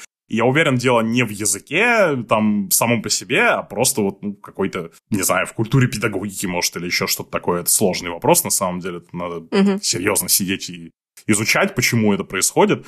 А, но вот одно цепляется за другое, и я просто действительно в обычной жизни почти полностью окружен английским языком и английским, англоязычным контентом. И, конечно, я там нацеплялся из слов паразитов, чисто каких-то семантических конструкций, которые не делают смысла на русском языке. Ну вот, как я только что сказал, делают смысла. Вот я хотел про него спросить. Да, да, для меня это настолько естественно, то есть вот фраза make sense, да, и Понятно, что в русском есть фраза «имеет смысл». Я мог бы сказать «не имеет смысла». Но я говорю, как бы не делает смысла, потому что у меня в голове эта фраза звучит на английском языке, и я ее как бы не транслирую в реальном времени. Let me speak from my heart in English. И, и как бы да, но ну, в реальности лучше бы сказать, то есть более чистый был бы русский язык, если бы я, конечно, ну, не говорил этого. Но я честно придерживаюсь как бы такой, такого взгляда на это дело, что если люди понимают, что я хотел сказать, этого, это good enough, да, этого достаточно достаточно. Ну и с другой стороны, ты еще несешь какой-то образовательный характер все-таки своего контента. Ну, тут, тут я уже не знаю. Э, мне кажется, я просто изобретаю какие-то странные кощенизмы непонятные. И вот это вот, как это, моя, моя любимая конструкция, это что, казалось бы, что это что-то должно там делать что-то, а оно не. Да, вот ну, в русском языке такого нет. Но, но в, англи... в английском ты можешь сказать, but it doesn't да, и этим да, завершить да, да. предложение. А в русском это транслируется, если буквально произносить, то а оно не. И никто так не говорит, кроме меня. Ну, звучит прикольно, мне даже нравится. Это как, э, это как акцент, только не на уровне произношения, а на уровне как бы словаря. Так что да, я, я, я не делаю это специально, это просто как-то вот так получилось. Ну, я себя таким принимать научился, придется, короче, всем остальным применять меня таким вот с этой языковой инвалидностью. Мама, папа, я хочу вам кое-что сказать. Я люблю англицизмы. Да. Вторая интерпретация это может быть, типа, просто если слово рубрика меня смутило, что, может, человек имеет в виду мой скетч там про Джека Салаутовича из «Обзора на Сибирь», ну, про чела, который только англицизмами говорит, что mm-hmm. посмеивает немножко всю эту тему. Вы own ите hotel, но у вашего хоста have no глаза. Вам нужен fucking звоночек. Э, ну, это не рубрика, это буквально просто один единственный скетч, который... Но, может быть, пора задуматься о том, что пора становиться рубрикой. Ну, да. Не, не знаю, я, я как бы это может быть немножко такой спойлер, может быть немножко печальный для многих, но в, вот, в ролике, над которым я сейчас работаю, э, я изо всех сил пытался Джек Салатович туда засунуть э, в каком-то видео, просто в виде омажа обзора на Первую Сибирь, но, э, к сожалению, его там, скорее всего, не будет. Он, может быть, появится в каких-нибудь следующих выпусках, но э, во Второй Сибири ему там места не нашлось, к сожалению, понимаешь, что это обидно. Все-таки персонаж Ну ничего, ждали годик еще, подожди. Ну, э, как бы, сам ролик, он существует, он будет. Я клянусь богом, блин. Но Джек Салата еще в нем не будет. Ой. Скриньте это, скриньте. А что стало с обзором про Фаренгейт? Ну, обзор на Фаренгейт э, это как бы АРГ, это такая игра в альтернативной реальности, где, знаешь, есть иногда там появится на Ютубе какой-нибудь странный видос, который вроде как непонятный, но там какая-то деталь, и люди эту деталь замечают, находят там какой-нибудь QR-код, этот QR-код ведет на какой-нибудь мутный портал, на мутном портале там находятся еще какие-то улики, и в итоге вскрывается там целая какая-нибудь теория заговора. У меня здесь похожая как бы игра происходит с обзором на Фаренгейт, потому что на моих стримах этот обзор уже был озвучен просто там по фразе на стрим, его можно собрать при желании, получится в принципе обзор. Это уже, по-моему, кто-то делал. Потому что периодически меня спрашивают, про Фаренгейт что-нибудь скажи, я говорю, как правило, две фразы, и кто-то из них сшил компиляцию, и, в принципе, мнение можно сформировать. Но это, это просто мем. Мне жаль, что люди за него зацепились, потому что, блин, ну мне вообще не интересен Фаренгейт, вот, вот честно. Он был мне интересен там, как игра, очень недолгий период времени, э, когда вот вся вот эта, типа, квази-киношность в играх начиналась. Потом он абсолютно потерял для меня любую ценность вообще, то есть это некое... Ну, когда все поняли, что такое как бы Кейдж, да, и что, что там обещание, которое Фаренгейт формулировал, типа как, о, игры могут быть э, красивым киношным эмоциональным искусством, и я, короче, вам покажу, как это делать. И потом все его следующие игры, они все хуже и хуже и хуже и хуже, одна хуже другой. И такой, блин, Фаренгейт как-то немножко ретроактивно обесценился для меня. Я так, я безразличен к ней, я равнодушен. Но люди все Фаренгейт, Фаренгейт, короче, ради мема. А, раз уж ты оговорился о том, что у тебя сейчас в работе на влог-канале идет обзор, вот ты уже, получается, год с лишним не выпускал на основном, ну не основном, на своем а, влог-канале вот ролик классического формата, у тебя в основном были там какие-то стримы, подкасты. Да. А вот по обзорам у тебя всегда проходит вот приличное количество времени. И вот мне такой вопрос, вот почему именно вот так сложилось, по огромному количеству факторов, на самом деле, особенно последние, мне... Я тоже очень долго... Я, я думаю много над этим вопросом, и, наверное, лучше бы я думал над этим вопросом меньше, может быть, ролики бы уходили быстрее. А, но я думаю, что меня очень... Я писал об этом какое-то время назад в Твиттере, меня очень сильно подкосила история с Evil Within, не в плане там самого ролика, а в плане того, насколько хорошо зашел формат. То бишь, очень длинный вот такой вот ролик, прям мега-мега ролик, да, с, он длится вместе с дополнением там около пяти часов. Он мне очень нравится, то есть я действительно горжусь этими роликами, это, мне кажется, лучшее из того, что я делал. Особенно песня «Босс-паук». Босс-паук, паук огромный, кто мог это предсказать? Босс-паук, паук огромный и враждебный так как обычно, вещи, над которыми ты потратил меньше всего усилий, залипают как бы больше всего людям. Я уже смирился. Но песня неплохая. Спасибо, кстати говоря, Lesser Guardian, который для меня ее свел. Но для меня... Я немножко закрыл себя вот в этом формате, то есть я такой, ага, длинные ролики это то, это то, что у меня получается. Ну и кроме того, у меня еще была, была пара увлечений на тот момент другими контент-креаторами, которые в похожем формате работали. То есть, например, э, Джозеф Андерсон, э, White Light, Маулер э, и прочие там ребята-аналитики, Господи, которые... Маулер это вообще такой человек-мем, на самом деле, прости, что перебиваю, там пятичасовой ролик. Я просто посмотрел на один хронометраж его ролика, такой, нет, до свидания. Джозефа Андерсона тоже через силу смотрю, потому что когда вот я вижу вот эти два часа, я говорю, может быть, когда-нибудь в следующей жизни. Потому что у меня еще 50 там человек, которые тоже выпиливают там раз два с половиной года там, там пятичасовые видосы. Я такой, ну, блин, мне только времени на двух-трех ютуберов с такими хронометражами хватит. Ну, я вот Маулера и всю эту тусовочку очень люблю на самом деле. Я думаю, что идеальный для меня как бы вот контент-креатор, который делает просто... Я, я буквально не видел ничего лучше, это Мэтью Матосис. То есть Мэтью Матосис я его вот чуть ли не с первых роликов застал в свое время и очень этому счастлив, потому что, ну, действительно, это вот он умеет, как никто другой, сделать, во-первых, лаконично, а во-вторых, вот абсолютно не сказать ничего лишнего. То есть просто ноль филлера, все по содержанию, ну, фантастика. То есть для меня это некий такой недостижимый идеал, да. Маулер, я очень уважаю то, то, что он пытается делать. То есть он достаточно специфический в своем подходе, да, то есть он пытается брать такие достаточно механические вещи, фокусироваться на них очень-очень сильно и складывать как бы из очень маленьких кусочков какую-то большую целую картину. И вся его деятельность это, по сути, вот как бы тест, да, можем ли мы судить о целом не как о сумме частей, э, глобально говоря, а рассматривая каждую часть вот прям под мегамикроскопом. В некоторых моментах, мне кажется, эксперимент достаточно удачный. То есть вот э, я, я думаю, что если уж э, ничего больше, то как минимум это неплохо для дискурса, потому что он фокусируется на таких... Он, он очень осознанно и очень четко старается разделять объективные вещи от там эмоциональных каких-то. И за это уже ему спасибо, потому что вот это вот истина про то, что вам может что-то нравиться, но вы все еще можете признавать, что оно не очень хорошее, или наоборот, вам может что-то очень не нравиться, но вы все еще можете признавать, что это хорошо сделано. Это штука, которую, ну, действительно многим людям стоило услышать и гораздо раньше. Мне в том числе. Поэтому я за это ценю. Джозеф Андерсон тоже, он очень хороший, э, у него очень много хороших тейков и хорошей такой аналитики. У него есть достаточно странные ролики тоже, но во многом он нашел некую вот такую форму, э, которая, ну, которую можно действительно слушать вот прям как контент в себе. То есть я Джозеф Андерсон, мне даже не особо интересно там, что за игра, я просто слушаю его, потому что он интересно рассказывает, да. Ну и я вот э, подобной формой в тот момент примерно начал активно увлекаться, и такой, а, блин, попробую. У меня даже не было момента, что я типа попробую тоже. Это важно на самом деле для меня высказать, потому что когда я делал Evil Within, я не хотел сделать трехчасовой ролик, я типа делал просто ролик по Evil Within так вышло, что он оказался очень длинным. То есть я просто писал сценарий, а он все не заканчивался, не заканчивался, не заканчивался.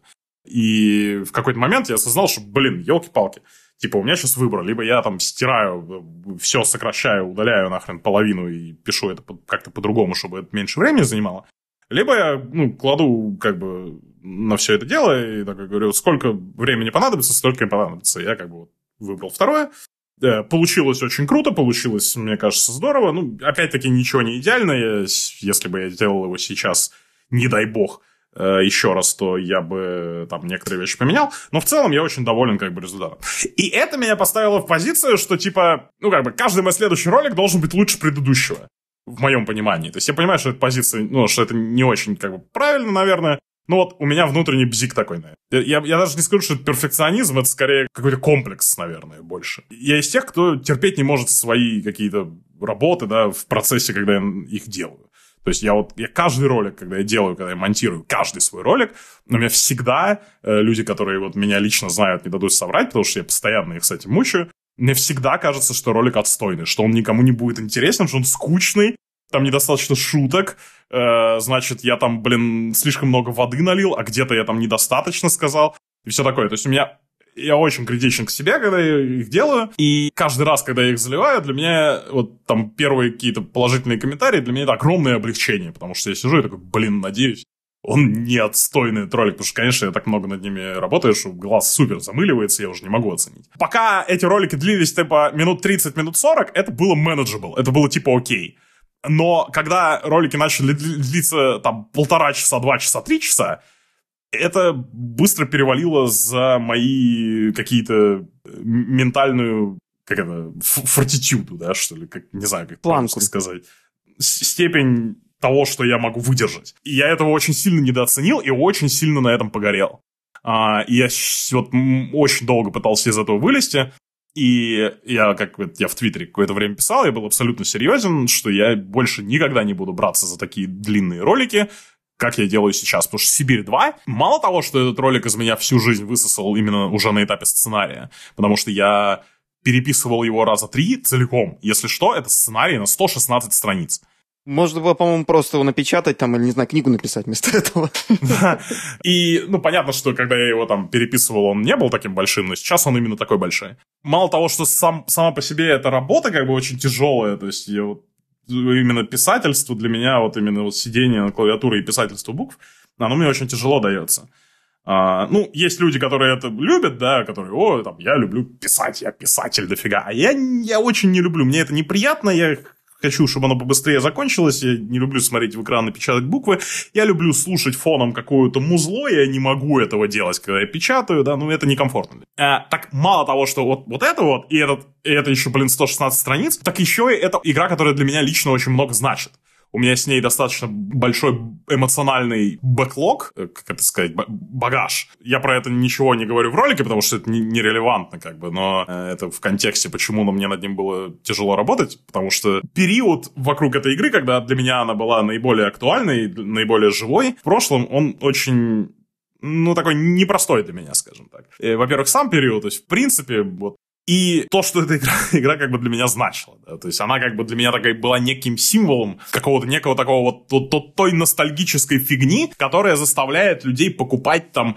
э, ремейки старых серий, да, я вот, я, я воображаю, что люди, у которых это все еще есть, оно работает у них примерно так же, как, как у меня работает отношение как бы вот к Сибири, эм, ко второй части в том числе, и в особенности, наверное, потому что я с ней познакомился прежде, чем с первой, ну, так вышло просто. И этот ролик, чем больше я его делаю, чем, тем больше у меня это чувство разрушается. То есть я как будто вырываю из себя что-то, что-то, что вырывать не нужно. То есть я, я, я, я не хотел, да, то есть я, я как будто что-то сломал. Я... Так а ты не думал просто сказать себе, что все, хватит, наверное, надо перестать там условно? Наверное, мне следовало в какой-то момент, но э, я этого не сделал и не смог сделать. А то звучит как абьюзивное отношение, если честно. Какие. Возможно, просто... YouTube это и есть абьюзивное отношение, просто особенно с алгоритмом. Это даже не столько столько YouTube, да, сколько мое отношение к тому, что есть для меня информационный вот некая точка в пространстве Сибирь-2. То есть это был для меня некоторый такой позитивный якорек э, в прошлое, куда-то в, в хорошо, да. Но сейчас это для меня некая, ну, типа, блин, она не очень хорошая.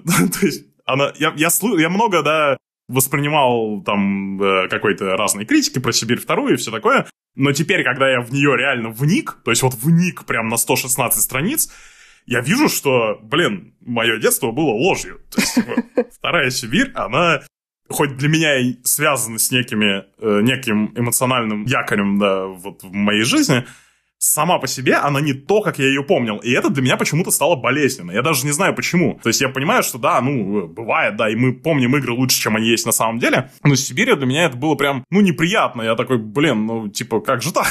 как же так? Вот, поэтому мало того, что мне тяжело писать сценарий, мало того, что э, это длится, блин, 116 страниц, так мне еще и эмоционально очень неприятно про это все писать, потому что я понимаю, что я очень хочу, чтобы эта игра мне нравилась и была для меня всегда примером чего-то положительного, но то, что делает там Сакаль, он там очень странные вещи делает, скажем так. И, ну, как бы да, вот, это такое, наверное, и э, э, это некая форма «не встречайтесь со своими кумирами», только в этом случае кумиром было некое некое мысленное образование внутри меня, которое не имеет никакого физического вообще отношения к реальности, никакого воплощения. Это буквально было мое впечатление о том, что есть такое Сибирь как серия и Сибирь 2 как игра конкретно.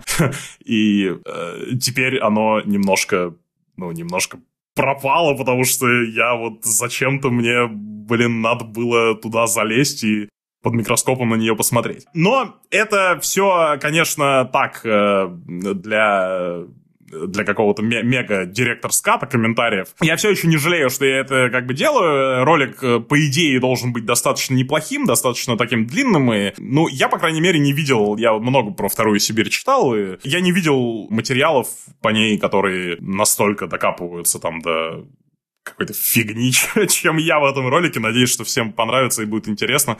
И да, я больше никогда таких длинных роликов не буду делать, короче, ну его нафиг. Не зарекайся, а то потом будет, когда как это, тот чувак, по-моему, Шей Мейвоза, который выкатил там 7-часовой анализ покемона Омега Руби. Или как Тим Роджерс сейчас это ударился в ушел из Катаку и начал делать чуть ли там трехчасовой обзор первого Дума, потом Date Sim Tokimeki Memorial на 6 часов он сделал обзор. М- может быть. То есть, может быть, у меня что-то кликнет в голове, и я такой, блин, мне теперь нравится набирать буквы на клавиатуре. Я могу делать это буквально целый день, и у меня от этого не будет, короче, я не буду от этого страдать. Если такое будет, то, да, вообще не вопрос. э, Хоть по 8 часов буду делать, но вот Мне кажется, тебе просто нужен человек, э, ты будешь сидеть, говорить что-то, а он будет просто записывать за тобой. этот обзор, э, значит, Секретаря, короче. да. Да-да. В конце каждого обзора будет там э, продиктовано, но не прочитано. С вами был Зулин. да. Не, ну на самом деле мы тебе желаем завершения работы и отпустить этот все-таки этот проект. Да, да, допрожить этот гештальт, как бы, Да, да. потому что я, я прям слышала тебя и прям прочувствовала на самом деле, что действительно это очень важно и тяжело. И, в общем, я тебе желаю с этим поскорее расквитаться, потом, не знаю, вздохнуть э, полной грудью, да, отдохнуть. Да. И вот уже думать, что, что тебе в следующий раз принесет э, какую-то, знаешь, эмоциональную разгрузку там какую-то условно. У меня столько, на самом деле, идей, большинство из них супер тупые, но мне каждую хочется попробовать, и я не могу, потому что у меня Сибирь, блин, вторая. Я Она хочу попробовать... за собой. Да, я, я на самом деле столько интересных форматов уже придумал. Я хочу попробовать подкасты, я хочу попробовать, типа, формат в духе культуса. Мне очень нравится то, что он делает там в последнее время. Э, какие-то про событийку какую-то в играх порассказывать, еще что-то там, гостей бы приглашать. Я в последнее время на стримах там иногда поприглашал гостей, ну, как бы, такое, что-то посущественнее с этим сделать. Вот. Но вот пока у меня это реально с- из головы не выйдет, эта фигня, это все будет невозможно. Поэтому да, мне, мне надо прям это вот, мне очень хочется это делать. Прям. Вспоминается, вспоминается мем. Дорогой, уже 4 часа, пора писать сценарий про меня. Да, Yes, дорогая. Ё-моё, все-таки видеоэссеисты, они такие разные люди, но у всех у вас э, очень много похожих вот этих вот тараканов в голове. И как мы с игрологи разговаривали, и с Русяевым тоже вот эта вот фигня про то, что ой, это ретроспектива Зельда, она высосала из меня все последние соки, больше никогда не буду делать такие длиннющие видео. И так, ретроспектива Metroid. Именно так. Я даже тогда не буду спрашивать тебя, почему ты решил активнее заниматься стримом, потому что ответ сам на себя, сам себя напрашивается. Ну да, на них хоть отдохнуть можно. Не знаю, я была в восторге от твоего стрима, где ты рассказывал про ПДД, как ты сдавал О, да. экзамены. А мне многие что-то начали писать. Я вообще думал, что это просто какой-то рофляный стрим, и типа ни- никто не, не будет его что-то там смотреть. А я просто тогда действительно как бы э, в автошколе там активно занимался и все такое. Но нет, блин, мне пишут периодически до сих пор люди, что «О, я, я наконец-то понял, как работает механика, спасибо за стрим». Спасибо, Зорин. Ты стал моим проводником в мир автомобилей. Да, да, да. Наверное, мне нужно будет провести стрим, где я чуню фотоаппараты. Ну, просто буду просто сидеть и материться на то, А ты будешь как этот lo-fi beats, и ты будешь просто сидеть, знаешь, под музыку собирать это все. Да, да. Надо будет попробовать. А у нас был вопрос, э, на самом деле, интересный достаточно, по поводу того, как э, не выгореть вообще, делая контент. Вот как ты для себя... Не знаю, у меня не получилось, я выгорел, короче. Я не выгорел, я просто сгорел уже. Нет, ну, э, на самом деле, вопрос, конечно, такой любопытный. Мне кажется, что просто нет универсального ответа на него. Естественно, нет универсального, но вот как э, ты сейчас... Ну, я понимаю, что с Сибирью окей, мы э, мы поняли, да? А условно не было Сибири, представь себе жизнь, когда ты не делал Сибири 2, Ага. ты делал какой-нибудь другую, там, другой проект. и вот Те далекие времена. Как ты себя возвращаешь к работе над сценарием, над монтажом, над всеми вот этими дополнительными, там, песню придумать, записать, свести, вот это вот все. Это такое, наверное, блин, это же много работы, да, то есть наверняка это там не твоя основная там рабочая деятельность, не, не твой основной доход. Это как бы всегда, наверное, было больше в хобби, да. Если я не права, то поправь меня. В общем, как вообще воз- возвращать себя к э, творчеству? На самом деле, возвращать это, наверное, самая легкая часть. То есть начать что-то делать, мне кажется, для многих художников это... Ну, хотя нет, есть такая штука, как там страх чистого листа и все Да. такое. Но мне всегда казалось сложнее что-то продолжить уже начатое. То есть, э, например, э, какая-то идея у тебя появляется, ты такой, о, ну, э, сделаю, нап- напишу ролик. Вот у меня так было с роликом по Nier Автомате, который, который так и не вышло, я его так и, так и не дописал. А, Я начинал э, писать его, и я очень с энтузиазмом начал его писать. А потом в какой-то момент, когда я закончил как бы писать про все, что мне было там реально э, важно сказать, осталась вся остальная игра, потому что главным образом я там писал, почему боевая система, полный отстой и трэш.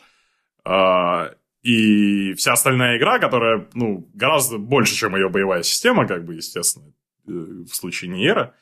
И вот тут у меня случился затык. Я такой, блин, ну, чтобы мне про это написать, мне надо игру пройти там еще раз, наверное, потому что я там какие-то сюжетные моменты плохо помню. Ну, окей, э, пройду еще раз.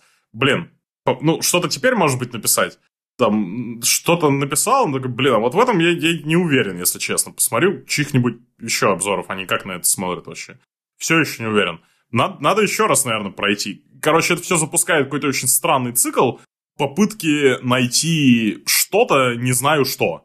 И это тебя очень сильно выматывает и очень быстро. И ты такой, блин, отвлекусь на что-нибудь. Ты на что-нибудь отвлекаешься, и вернуться вот после этого отвлечения очень тяжело, потому что такой, блин, у меня там был ролик по Ниеру, но лучше я что-нибудь другое попробую написать. Э, в итоге вот конкретно к Ниеру так и не вернулся никогда.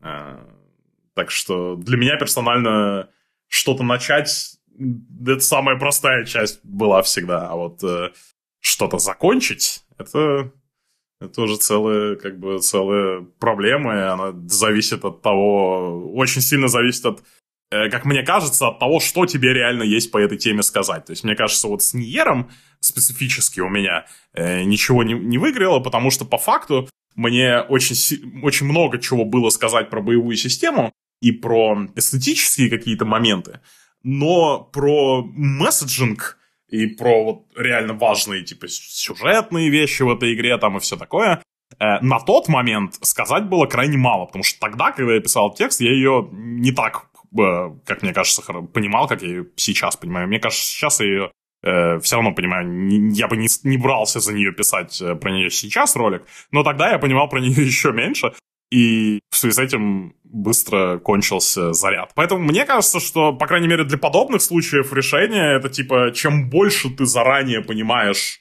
чего реально ты хочешь сказать, чего для тебя в этой теме важно, тем проще будет закончить. То есть, если бы я изначально поставил себе задачу не как сделать там обзор на Nier Автомат, например, а там э, сделать ролик с названием «Почему боевая система в Nier Автомате э, ну, не очень. Я, кстати, хотела, да, я хотела предложить, ну, когда ты начал говорить про то, что ты вот осветил боевую систему, а дальше нет, мне прям сразу была мысль, ну, так, а выпусти просто отдельный ролик, да, там, условно, именно про боевую систему. Ну вот да, сейчас, и это кажется очевидным, и сейчас, как бы, я такой, блин, а что так и не сделать было сразу? Но тогда, в тот момент, для меня это, ну, как бы даже в голову не пришло, потому что у меня вот было в голове вот это вот э, стереотип, да, что если я делаю ролик, этот ролик должен быть обзором. Если он обзор, в нем должны быть элементы А, Б, С, Д и так далее.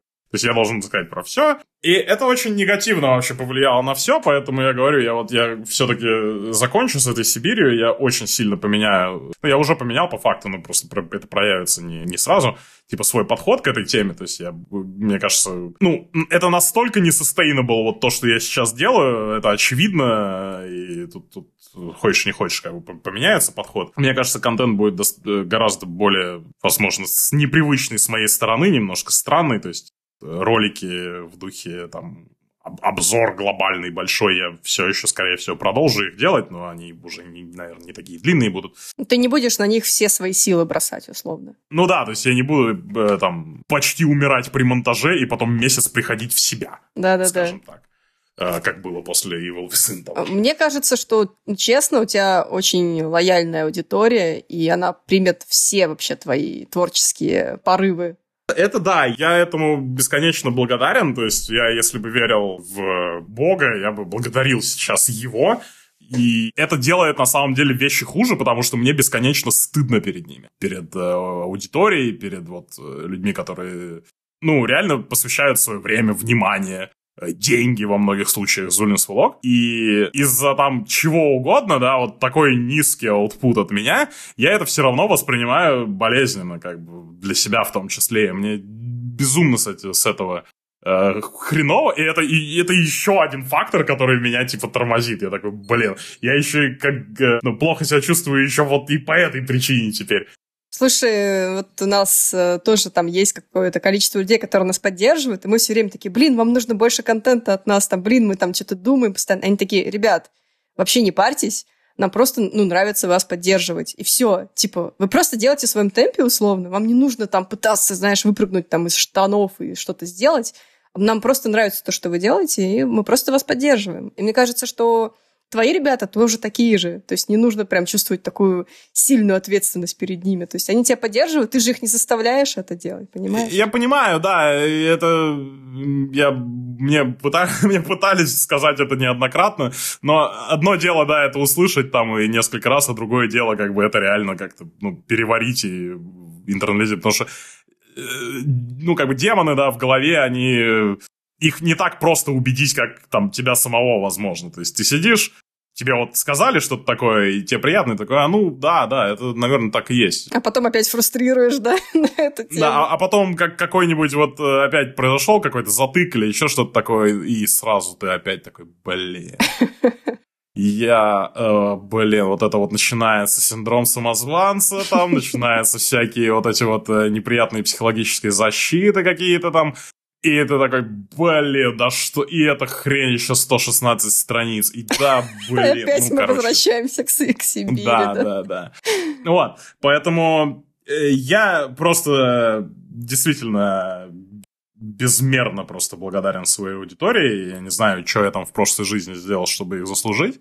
Потому что точно в прошлой, в этой сомневаюсь.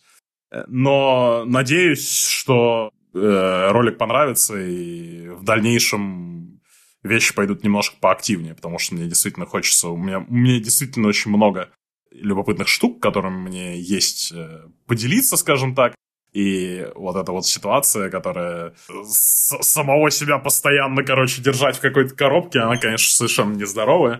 Ни для меня, ни для аудитории. Поэтому я думаю, что будет, короче, нормально. Так что всем, кто меня слушает э, и кто там э, поддерживает, спасибо вам большое. И вы прекрасны.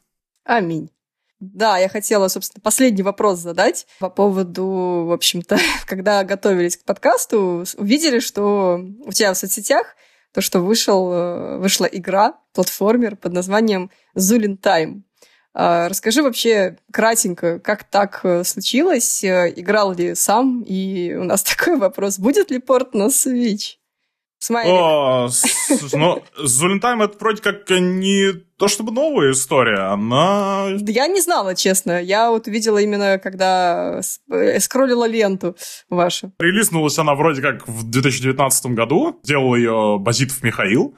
а, Очень талантливый, талантливый парень. И, ну, игра классная. Я с ней никак не связан, то есть э, никак не аффилирован. Я буквально вот знаю о ней в формате, что о, кто-то кто сделал там про меня игру. Прикольно. Э, Ну, и, естественно, человек со мной на связь вышел, сказал, что можно там твое использовать и все такое. Я говорю, да, конечно, можно. Я на стриме пару раз в нее проиграл. Сильно далеко не продвинулся, потому что это некая такая вариация на Ивона Безыгая или там Боши и все такое. То есть это ультра зубодробическая, зубодробительная, хардкорная какая-то платформер, э, невыносимо сложный, э, садистский. Но, конечно, это, ну, это мне льстит, это прикольно, и там есть э, своеобразные такие локальные мемчики, типа там пауков и пиццы, и всего такого. То есть, ну, в, в Ване там в аватарке даже этот, э, серый Тейлс его засветился. Э, стемовские логотипы там даже на скринах видно. Ну, в общем, история классная. Мне эта игра нравится. К сожалению, я очень плохо в нее играю. Это же жанр, конечно, не, не совсем мой. Вот если бы это был файтинг, э, я бы до сих пор в него, конечно, там на стримах рубился. А, но, ну да, ну вот, в общем-то и все. Так что чел Михаил, конечно, крутой. Э, Это, это, это пред- предел моего знакомства. За пределы ПК она, скорее всего, не выйдет.